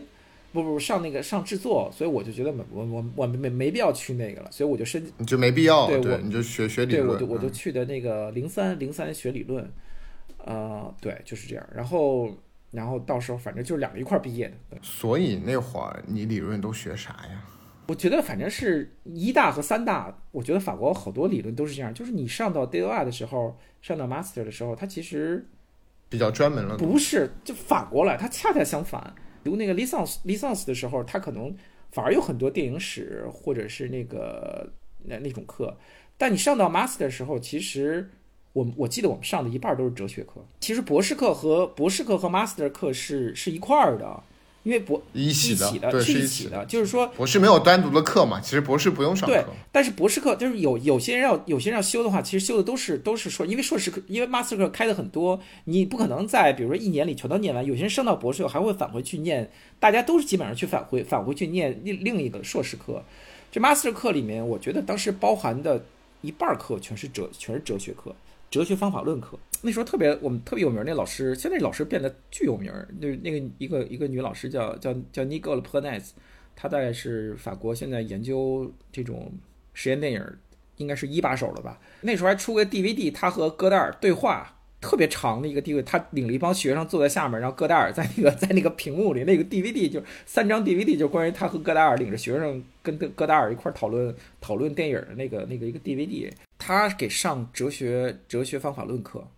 就是他挺强的，他特别牛，我觉得他很强。虽然虽然他的观点我我可能不是很同意吧，但是但是他很强，就是他会从头给你讲。从古希腊哲学开始给你讲，讲了十十四个哲学家。期末那作业就是就是你从这十四个人里选一个人去写写一篇作业，会还会上别的哲学课，比如说他给你分出来课，就是你可以去哲学系听那个听讲古希腊哲学，听那个新古典主义哲学，反正都算分的，都算分。然后呢，然后呢，然后呢，讲什么分析哲学和欧陆哲学的对比，我觉得我上过那个课也挺有意思。然后你去去学那个呃。古罗马艺术史，另外一班另外一班课是讲电影，他就不是说专门去讲那电影史了，就分成嗯专题在讲。比如说我们老师就讲意大利呃喜剧，他就分成专题提出来讲。比如说讲意大利喜剧演员托呃那个那个托托，我们那个老师专门研究托托，他讲了讲了一学期那个那个托托。但是他讲托托还要跟别人对比，就是跟比如说法国演员跟跟英国的喜剧跟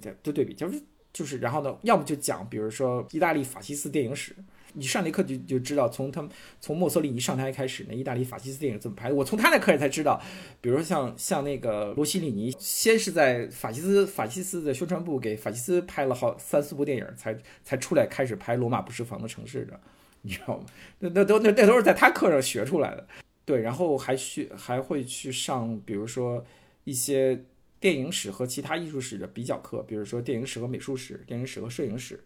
然后电影理论和摄影理论，就这种。然后还有一些很稀奇古怪的课，有一个我记得有一个，呃，我们去高师上课，就高师的一个老师给讲那个电影放映机和摄影机的那个，他是真真的是专家，摄影机放映机的那个那演变发展史。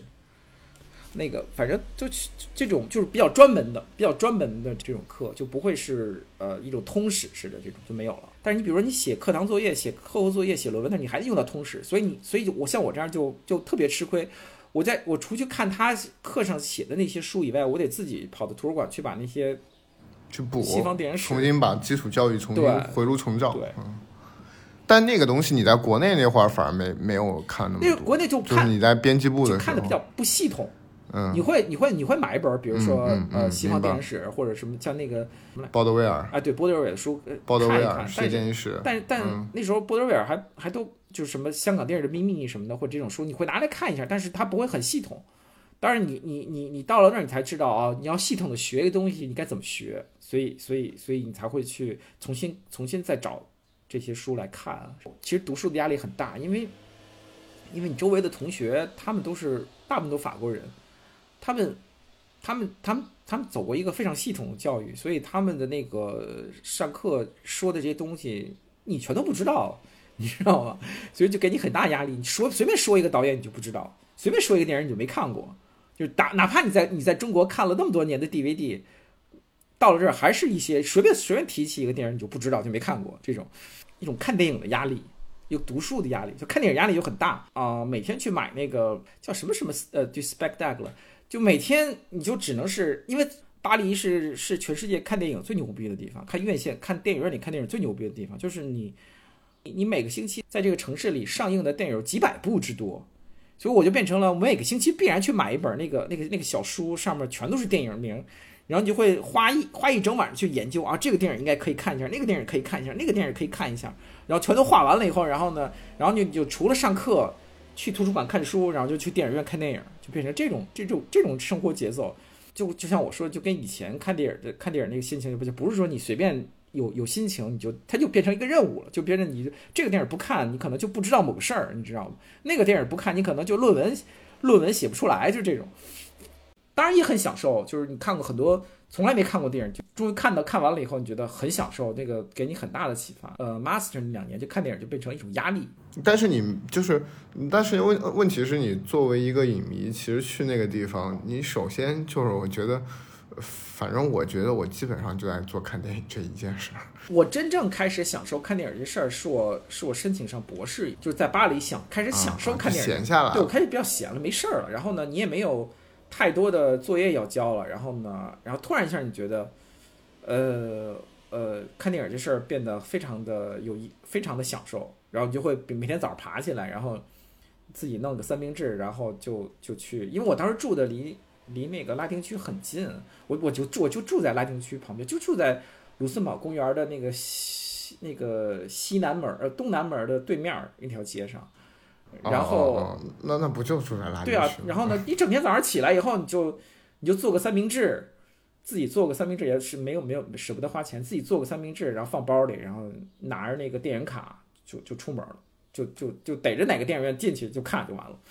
然后经常在里面一一坐就坐个坐一整天，看个四五个出来头晕眼花，然后或者去那资料电影资料馆一坐往里一坐，一天看个四五个电影出来。早上早上早上早上进去了还是太阳，晚上出来都看都是星星了。这种那个时候比较享受，就是真正开始开始那个时候是比较享受了。哎，你那时候还在给国内，比如说媒体写稿吗？那个时候这中间断了一阵儿，这中间断了一阵儿，就是就因为就是因为你就是读书太忙，对，就是没有没有太多时间写稿，真的是真的是腾不出来太多时间写稿。哎，你你是 master 读完之后就直接申请了那个。对，就是就博士就。直接直接申请博士。你当时有去的时候，你你是想读博士？因为我觉得你，比如你，我我还比较好奇，因为你又读了一个可能偏那种实践型的拍电影的，然后又读了一个比较偏理论的，就你你你可能那时候为什么说就是直接就去，比如说去读博士了？这个就当然可能，比如说续，当然咱们要为了续长居，对吧？比如说就确实博士你一要申请了，可能你一下就能续个两三年。对，这是这是一个原因，我我我我得承认这是一个很重要的原因。但另外还有还有还有其他更复杂的原因，就是第一个就是我从那个导演学校毕业出来以后啊，然后嗯嗯，其实我感觉我当时我觉得我学了挺多东西的，因为那个你要你要学，其实说那个学那导演学校其实也可以说一下，就挺有意思的那个学校。当时我们进去都觉得我操，我们应该是去学创。当时我也给 Femis 订递过递过材料，还去还去法国大使馆 Femis 组织那考试考试你去考了考试过，但后但你去上你说在在去了法国之后，对没有在北京，在北京那时候北京都能考北京能考，天哪，还能这对，样北？京能考的。他们从法国寄过来的试卷，然后在法国使馆文化处给你专门辟出一间房间里来，然后呢，有有一个有一个有一个人拿着，就是他们大使馆本身的北京大使馆的人拿着试卷过来拆封，然后你在那儿写，他们在那儿看着就行了。我周围还有两，我记得周围还有两三个人吧，三个人好像，当然是没考上，没考上那就那就只好去这个学校。学校很小，但是我们一去都觉得好像，哎呀，这个就该学学创作了。那老师还挺有经验的，就主要带我们老师挺有经验。他开始是录音师，然后又转自己转成自己转成摄影师，他等于又是录音师又是摄影师，所以就很牛逼的一个 一个一个人。他就他跟我们说说，我们这个学校反正是从从他角度说，说我不打算教你们怎么创作，那创作是你们自己的事情。你不会在我们学校这两年的时间里头，你说你自己写个剧本，然后给他拍了，说去别的私校有，但我们私校我们学校不干这种事儿。这这这个不在我们教你的范畴之内，我也不会去看你写的剧本是什么样子的，你知道吗？就然后我那那我后来我们都傻了，我们我们来学什么来了？你们来学的东西，你们来学就是我们要我教你，你如果想将来在电影这个行业里干活，你怎么把这事儿干成了？我就教你这件事儿，在那儿待的上的课程里头，比如说去实践、去实拍，或者是用胶片拍东西，所有的剧本儿都是学校从人家手里买来的，就是已经拍成电影了的剧本儿。一个一个最重要的练习就是每每每年做的重要的就是从里面儿你你自己挑，或者老师指定，你挑出十场来，你把它自你把你把它拍出来，然后你自己去找演员。我们给你那个那个那个 agent 的那个电话，你自己去找演员。学校会给你一定的一点儿钱，他有一点钱给你资助你，然后你去把演员找到。我们在在我们学校正对面那个，他做了一个摄影棚，就是你自己去把那景搭起来。你每你每拍一部，都有一个老师在旁边跟着你。比如说你去搭景，就有个拉有就有一个美术老师跟在旁边跟着你，告诉你你你你你该这么搭，你要你这个剧本是这样，你该这个景该这么搭，你要当副导。就当副导那个老师就会过来，有一个有一个 assistant director 会告诉会他们雇来的专业的，告诉你这个拍摄计划该这么做，该这么做，该这么做。你你你演员该怎么安排，怎么发通告，然后呢，他他就把整个这一套剧组该如何运作的这个这套这套机理告诉你，然后你怎么去做那个排片表，拍拍片的那个那个镜头镜头表，怎么做分镜，这些所有东西都都每个都有一个专业老师告诉你，一个一个学期下来你就做这一件事儿，他会给你上，比如说摄影课，有那个录音课，就告诉你那时候没有，那时候胶片摄影机怎么用，那时候我们都爱学胶片的。胶片摄影机怎么用？十六毫米怎么用？录音器材、录音设备怎么用？那个技术标准怎么怎么怎么怎么达标？就做这件事情。然后真正开始拍摄的时候，就是拍十场，你拍摄期是一个星期，每两天所有的人换一个位置。你今天你是你是摄影师，然后两天以后你就是录音师，再两天以后你就是副导，再两天以后你可能就是就是那个举杆的，自己到外面去找人冲，冲完了以后拿拿到拿到学校的给你给你提供剪辑房，你自己去剪。真正数字摄影机出来是在我上了博士以后了。就是零零九年，我记得零八年、零九年可用的数字才出来。那时候我们后来后期是做的时候是数字化的，就是它有一个专门的一个过程。啊，就是就还是还是胶转，还是转成数字胶转词，嗯。然后所有这些环节请来的都是真正在剧组里干这种事儿的人，几乎所有从业人员他都是开工不足的。就但是就是说，你只要一年干够了，我记得是几一百个还是两百个小时。然后你就可以自待在自己家里头，然后呢，政府就按照你这一百个小时的每个小时的百分之七十给你发工资嘛，保证你这个从业人员一直待在这个圈子里，不会因为养不活自己然后去干别的了。比如说你可能一个摄影师，你可能一个录音师，你可能一年有这个有这个职务，你可能只要接一个活儿就行，或者接两个活儿就行。你干够这二百个小时，你就可以在家里，然后去从政府那儿领钱。但这些人其实很多人都是一年有半年时间在家里闲着，那这些人就是这个学校里雇来，就是说我给你钱，你过来教这些教这些学生该怎么做这些事情。到最后学完了以后，我我我我不能说我可以独立把这电影拍出来，但是我我我一下就知道，我大我大概就了解了，就是说这电影它是怎么拍出来的。整整个电影的工对对，它是怎么拍出来的？就是你要拍的时候，你要遇到你的那个逻辑、内在逻辑什么，再写东西，我就知道，我就立马就那个思路就变掉了，我就知道，你有一个拍摄者的思维在里面，知道他为什么要这么做，他这个效果是为什么是这样而不是那样，他这个拍摄的思维在里面以后，就是还挺重要。你知道它内部是怎么怎么运作的，包括你怎么打灯的那种。再去看侯孝贤好多片子，你就会恍然大悟，你就会知道他牛逼的地方在哪儿。以前你你没有学过这技术技术性的内容，你你可能看蔡明亮，你看侯孝贤，你就觉得啊我风格很古怪。但是你学完这些东西，你再回去看《海上花》，你就知道哦，我靠，这个东西它牛逼的地方在哪？就是它技术上的那个难点，他很难做到的地，他是怎么做到的？而且他他做到的那个那个那个那个那个牛逼的那个地方在哪儿？就是这东西都是学过了以后，你学过怎么拍摄以后，你再返回去看它，你才知道。但是我得说一句，就是说我我学完这两年以后，我当时就觉得，哎，我也可以干，就是觉得可以去拍摄啊，去剧组干干干一阵儿。当时就觉得可也许可以做创作了。但是我就我我我这个时候我就遇到了法国这个行业里面，觉得就是让我觉得特别不舒服的地方，对外来者的这种排斥感是挺强的。像像医大这种学术圈儿是另外一个气氛。但是他在这个行业内部对外来者、对外国人的那种排斥感其实是相当强的。我我在学校里我就能意识到。你们你们那会儿留学生还没那么多吧？你们那会儿我觉得就是比如像在私校里的话，是是不是也主要是以法国人为对，以法国人为主。但是那时候我的同学里就已经有，比如韩国人，有日本人，有俄罗斯人，有南美来的秘鲁秘鲁同学，有。但是但是所有这些人，我觉得怎么说呢？或多或少都被排斥在法国人的圈子之外，因为这个行业它是一个就是真正拍摄这个剧组行业，在法国这个行业它是个竞争非常激烈的行业，因为所有人都开工不足，你要你要拿到一个位置，你要在剧组里拿到一个位置是非常难的。那个时候这些人竞争意识就很强，作为一个外国人在里面待着，那个感觉是非常不舒服的。然后我遇到一件事儿，让我意识到我可能不能在法国做这事儿，就是毕业以后有一个。有个分数排名嘛，当时我们班大概有三十多个人，我记得我我我还可以，我排在第十二还是第十三名，就最后得那分儿，我觉得还行。这个要毕业拿到那个证书，你需要去实习，你要么自己拍一个东西出来，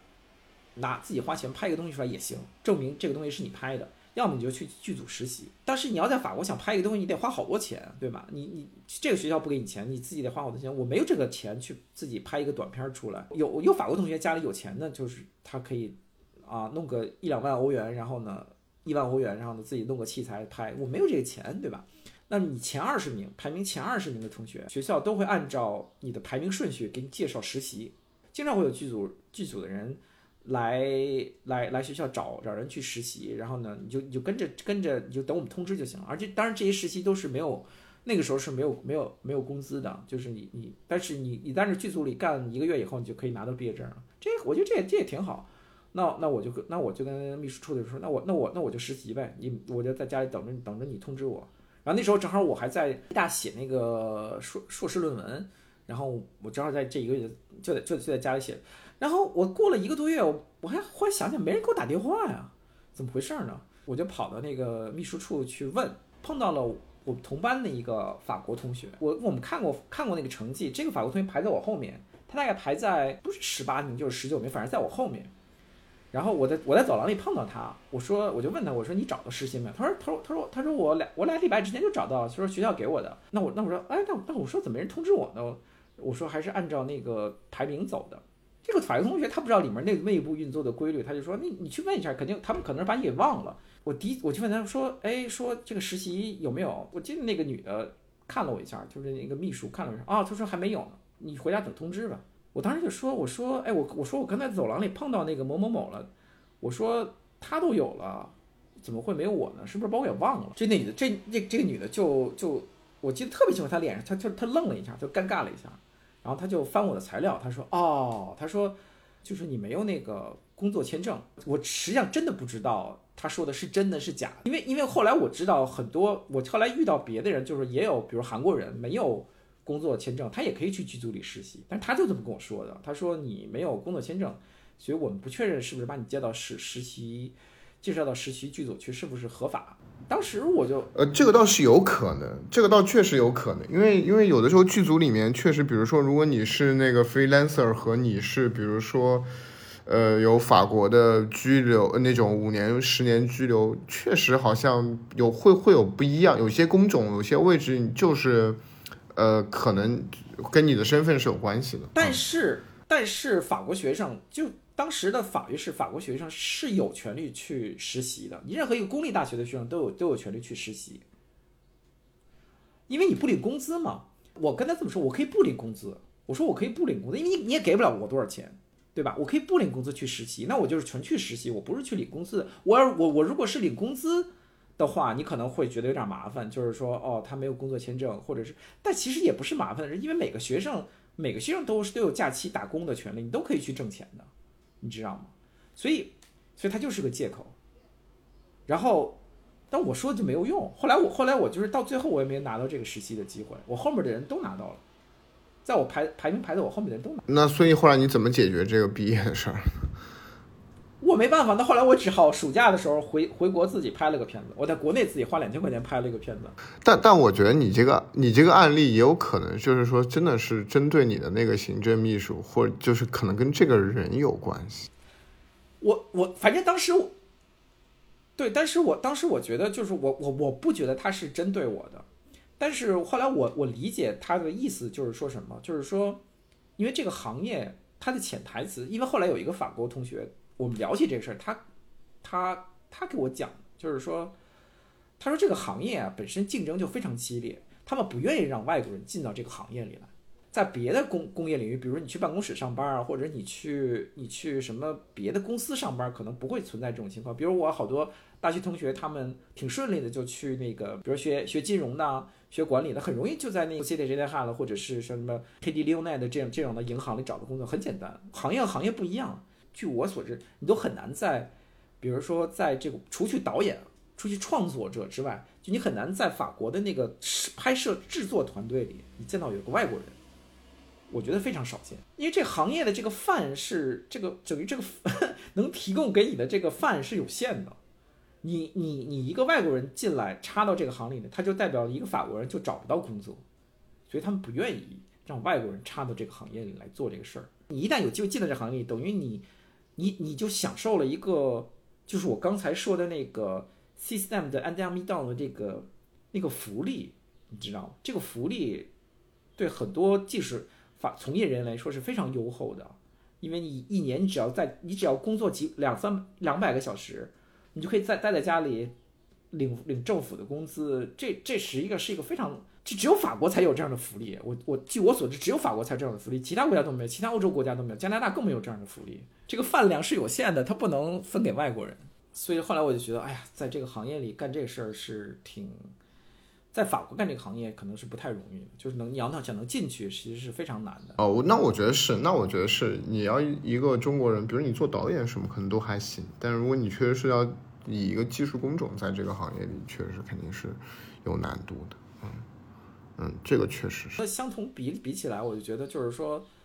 呃，在学术圈里，就是就是另外一个回事儿。就是学术圈儿，学术圈儿可能要你要当老师不容易，但是学术圈儿，比如说它吸引你去当 master，或者吸引你去当，吸引你去念博士，我觉得反而外国人比比法国人要有优势。我我我我两次都是这样。哎，那当然是，那当然是。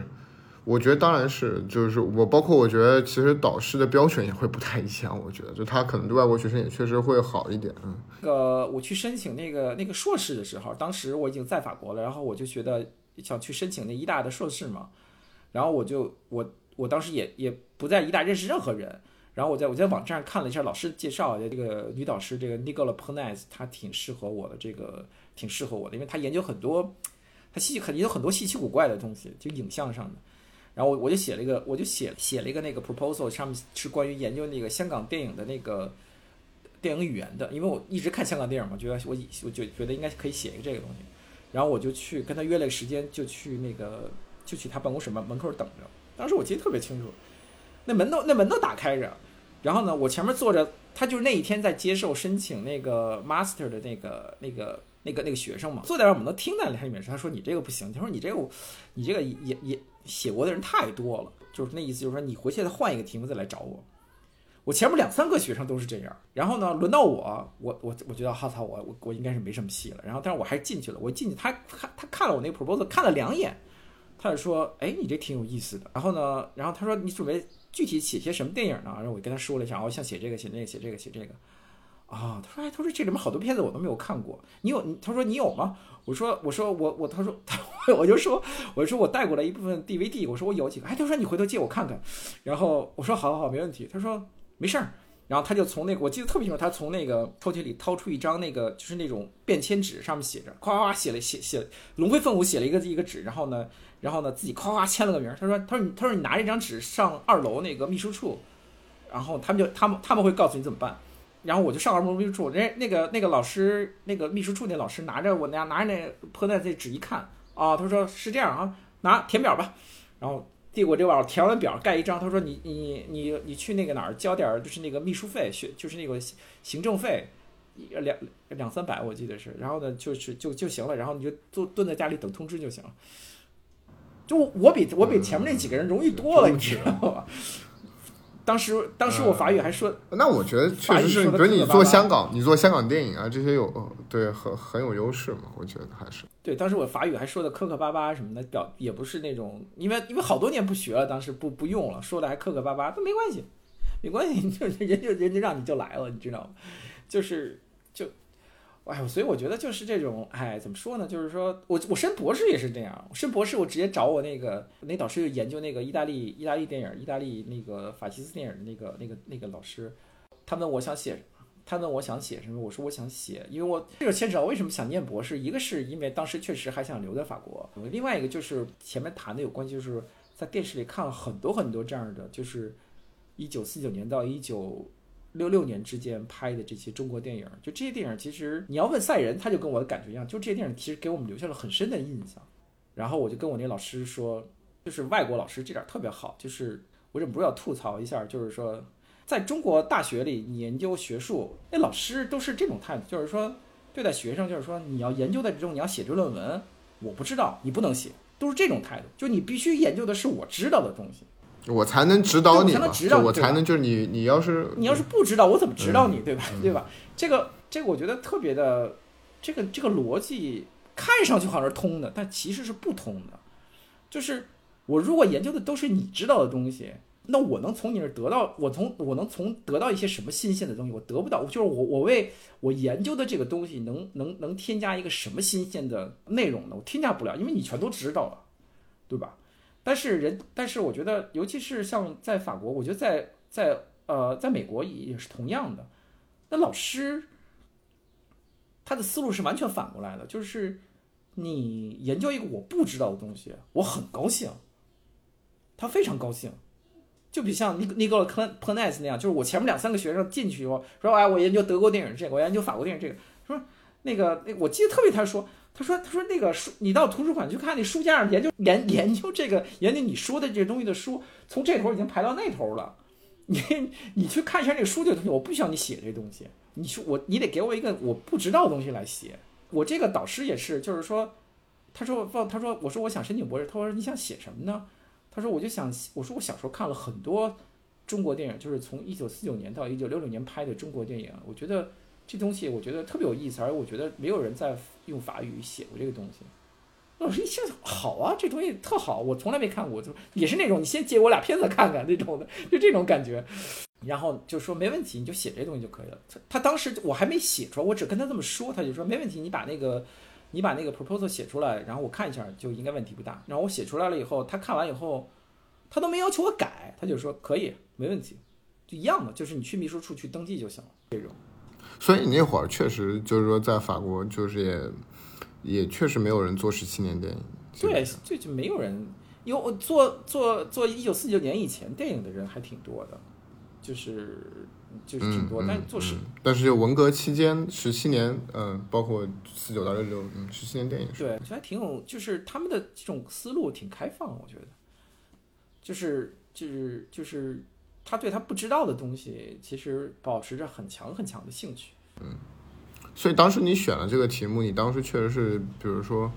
呃，是想把它写完的，是想把这个博士读下来对，我。是想把它写完的。我觉得挺有意思，就是你看到一个一个一个崭新的一个电影，就是一个一个四九年以后出现的一个崭新电影，它从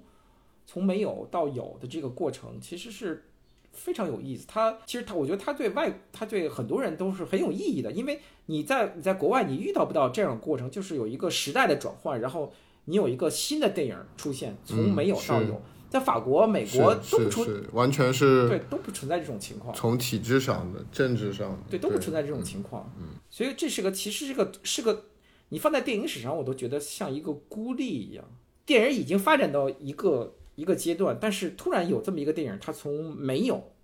到有，就是它有一个巅峰，它还甚至有一个巅峰状态出现。我觉得这种这种转换，这种是非常独特的一个现象。大概也因为这个东西，我这我这个就很容易被接受。我觉得。哎，所以这个其实想写这个东西，包括当时选博士的这个 proposal，你是呃很快就想出来了吗？还是就是说，我很呃，我还蛮好奇，我挺快就想出来，因为我一直想，我一直在琢磨，就很天然对，的，对我一直在对琢磨这个事情，琢磨这事儿嗯，然后，然后，而且去想，就是说能用什么已经学过的这种呃呃理论啊什么的，可以去重新看看这个事儿，就不再你不再是一个小孩儿的那个儿童时期的那个目光去看这些片子，然后你变成了一个你有一个有点理论基础、有点理论工具的情况下，你再去翻回去看这些片子，会得到一个什么样的感受？我觉得这个其实还是挺有挺有意思的一件事儿，然后也其实也是对自己的一个交代，对吧？所以你写了几年？其实头两年都在都生下来以后，头两年看头两年都是那种哇靠，终于生下来了。生下来以后也没事儿可干，然后就就去看电影吧，然后就看两年电影，你知道吗？在就就整个整个整我我我我我去读博士，开头也是这么想的。基本上，我觉得可以至少先看个三年电影再说吧。对啊，然后就真的就看两年电影，真的就是天天往电影里电，就是要么我要么就在电影电影资料馆，要么就在拉丁区的小电影院，要么就在蓬皮杜中心，反正就在就这三个地方来回晃悠。我现在觉得这段时光也还是呃人生中最有最有价值的时光吧。我对法国这个国家的感觉还是很复杂的哈，但是我觉得确实从这一点来说，就是说。法国这些从事电影研究、推广、放映和这种策展的这一这一群人，真的是世界上水水平最高的一群人。就就是你放眼望去，全世界在做这个事情的人，就法国这帮人水平最高。因为有这群人存在，你可以看到很多在来自于全世界各个角落的那种电影影像，你都可以看到。哪怕是一些，比如说在本国都被都被遗忘，或者都被都已经不知道谁是在哪儿的那种片、那种那种影像、那种片子，这些都有能力给你找到，然后然后拿到巴黎这个地方来放给你看。我觉得这种这种体验，嗯，你没办法在任何一个另外一个城市里都找到。开云老师最后那篇文章写就是写的比较的具体，对我确实也是非常的惊叹。比如他，我之前也说，比如说大岛渚那期我也说，我说他比如做个大岛渚回顾展，他能把大岛渚拍的，就电视剧台都能帮你找出来，然后也能给你放，所以他就资料馆或者蓬皮杜做一个展，真的是，呃，太全面了。就是方方面面，真的是。如果再上再加上配合文献展，就是非常。我记得我我当时在看那个在在在在资料馆看那个什么曾村宝造、吉田喜重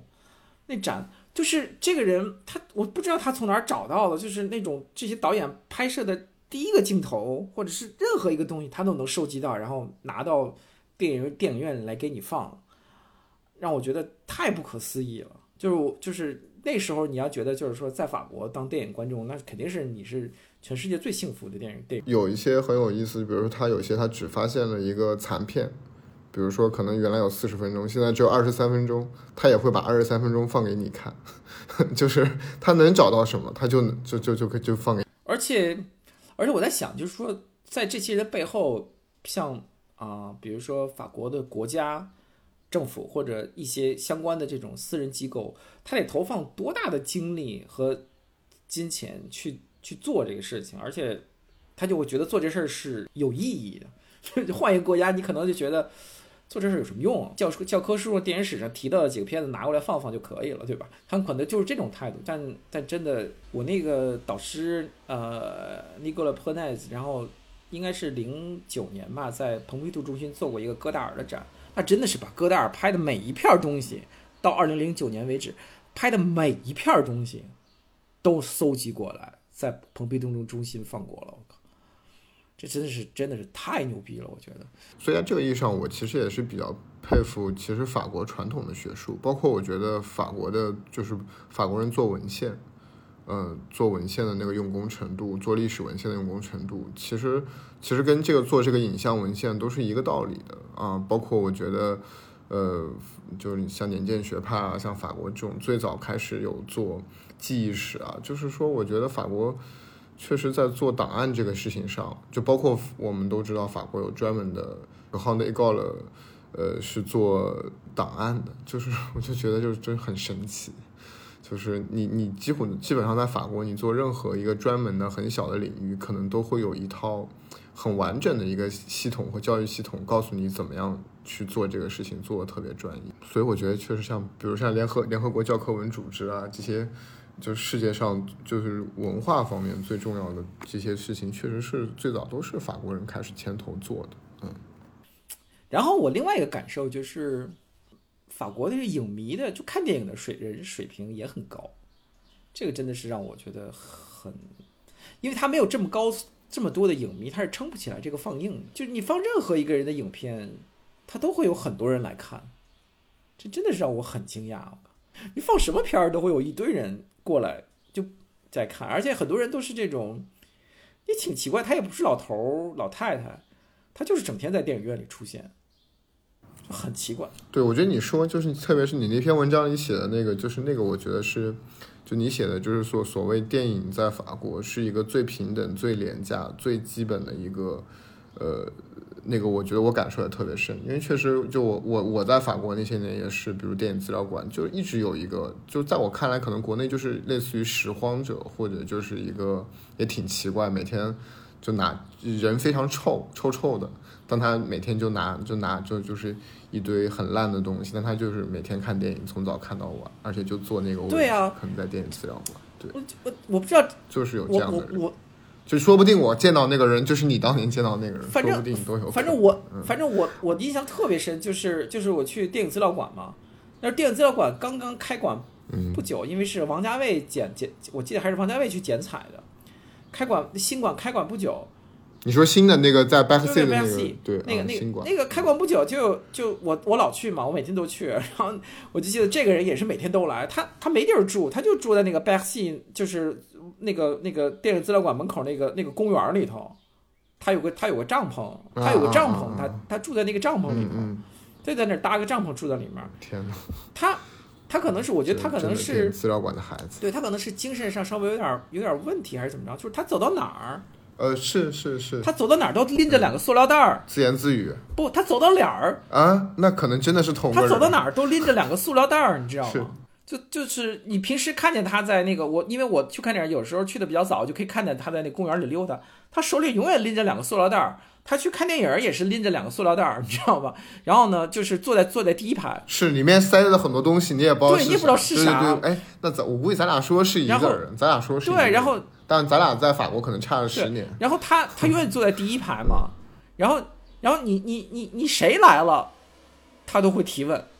你 这太奇怪了，就是你任何一个人来了以后，他他总他他总要在中间啊，就开始开始访谈，说说说，他肯定要提问，特别逗，我觉得这个人，但是但是你就知道他是个流浪汉，但是我觉得就挺有意思的，就而且你你听他提问，你知道他不是一个电影白痴，他不是个白丁儿，他知道很多事儿，他知道很多事儿，他不是说没事儿在电影院里晃悠，他不是。他知道很多事儿，他而且他有他有那个资料馆的那个那个月卡嘛，那个年卡嘛，他有他有一张那年卡，然后就他每次来，然后他能提出一些有意思的问题，不是说去哪儿去哪儿混的，不是。所以我觉得，哎呀，这种人真的是，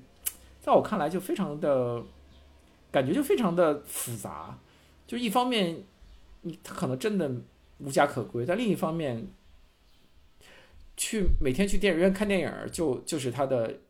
就是他的日常生活。我操，是生命的全部。然后呢，他可对，但是其实，但这这个其实我觉得是法国社会特别动人的地方，因为我觉得，呃，其实你可以花特别少的钱。呃，就在那个地方，但是你能够过上你自己想要的那种生活。就后来我就觉得特别有意思，就是让我觉得特别有感触的，就是说他可能白天和夜里都没法住在有屋顶的地方，他可能就是早晚上，但是他只他一天他一天他能在屋里待的时间就是在电影院里头，你知道吗？就这个让我感触特别深。我好我很长一段时间想，我其实应该拍一个关于关于。关于这个人的一个片子，就是就就讲讲他，就就哎，就反正我觉得感触还是很深，可能是同一个人。他老穿着一个白色的白色的 T 恤衫，然后头发都是乱乱的那种，也不那种，然后胡子拉碴，然后呢，对，反正就是有有这么一群人吧。包括我觉得你每次去资料馆看电影看到的那批人，也都就就就就就差不多一批人，嗯。然后我印象，我最后补一句印象特别深，就是因为他可能是没有棉袄的，他冬天也穿着短袖出现。是他这个人没有棉袄，就是冬天巴黎还不算暖和，他他冬天出现也是穿着短袖，这两个风格。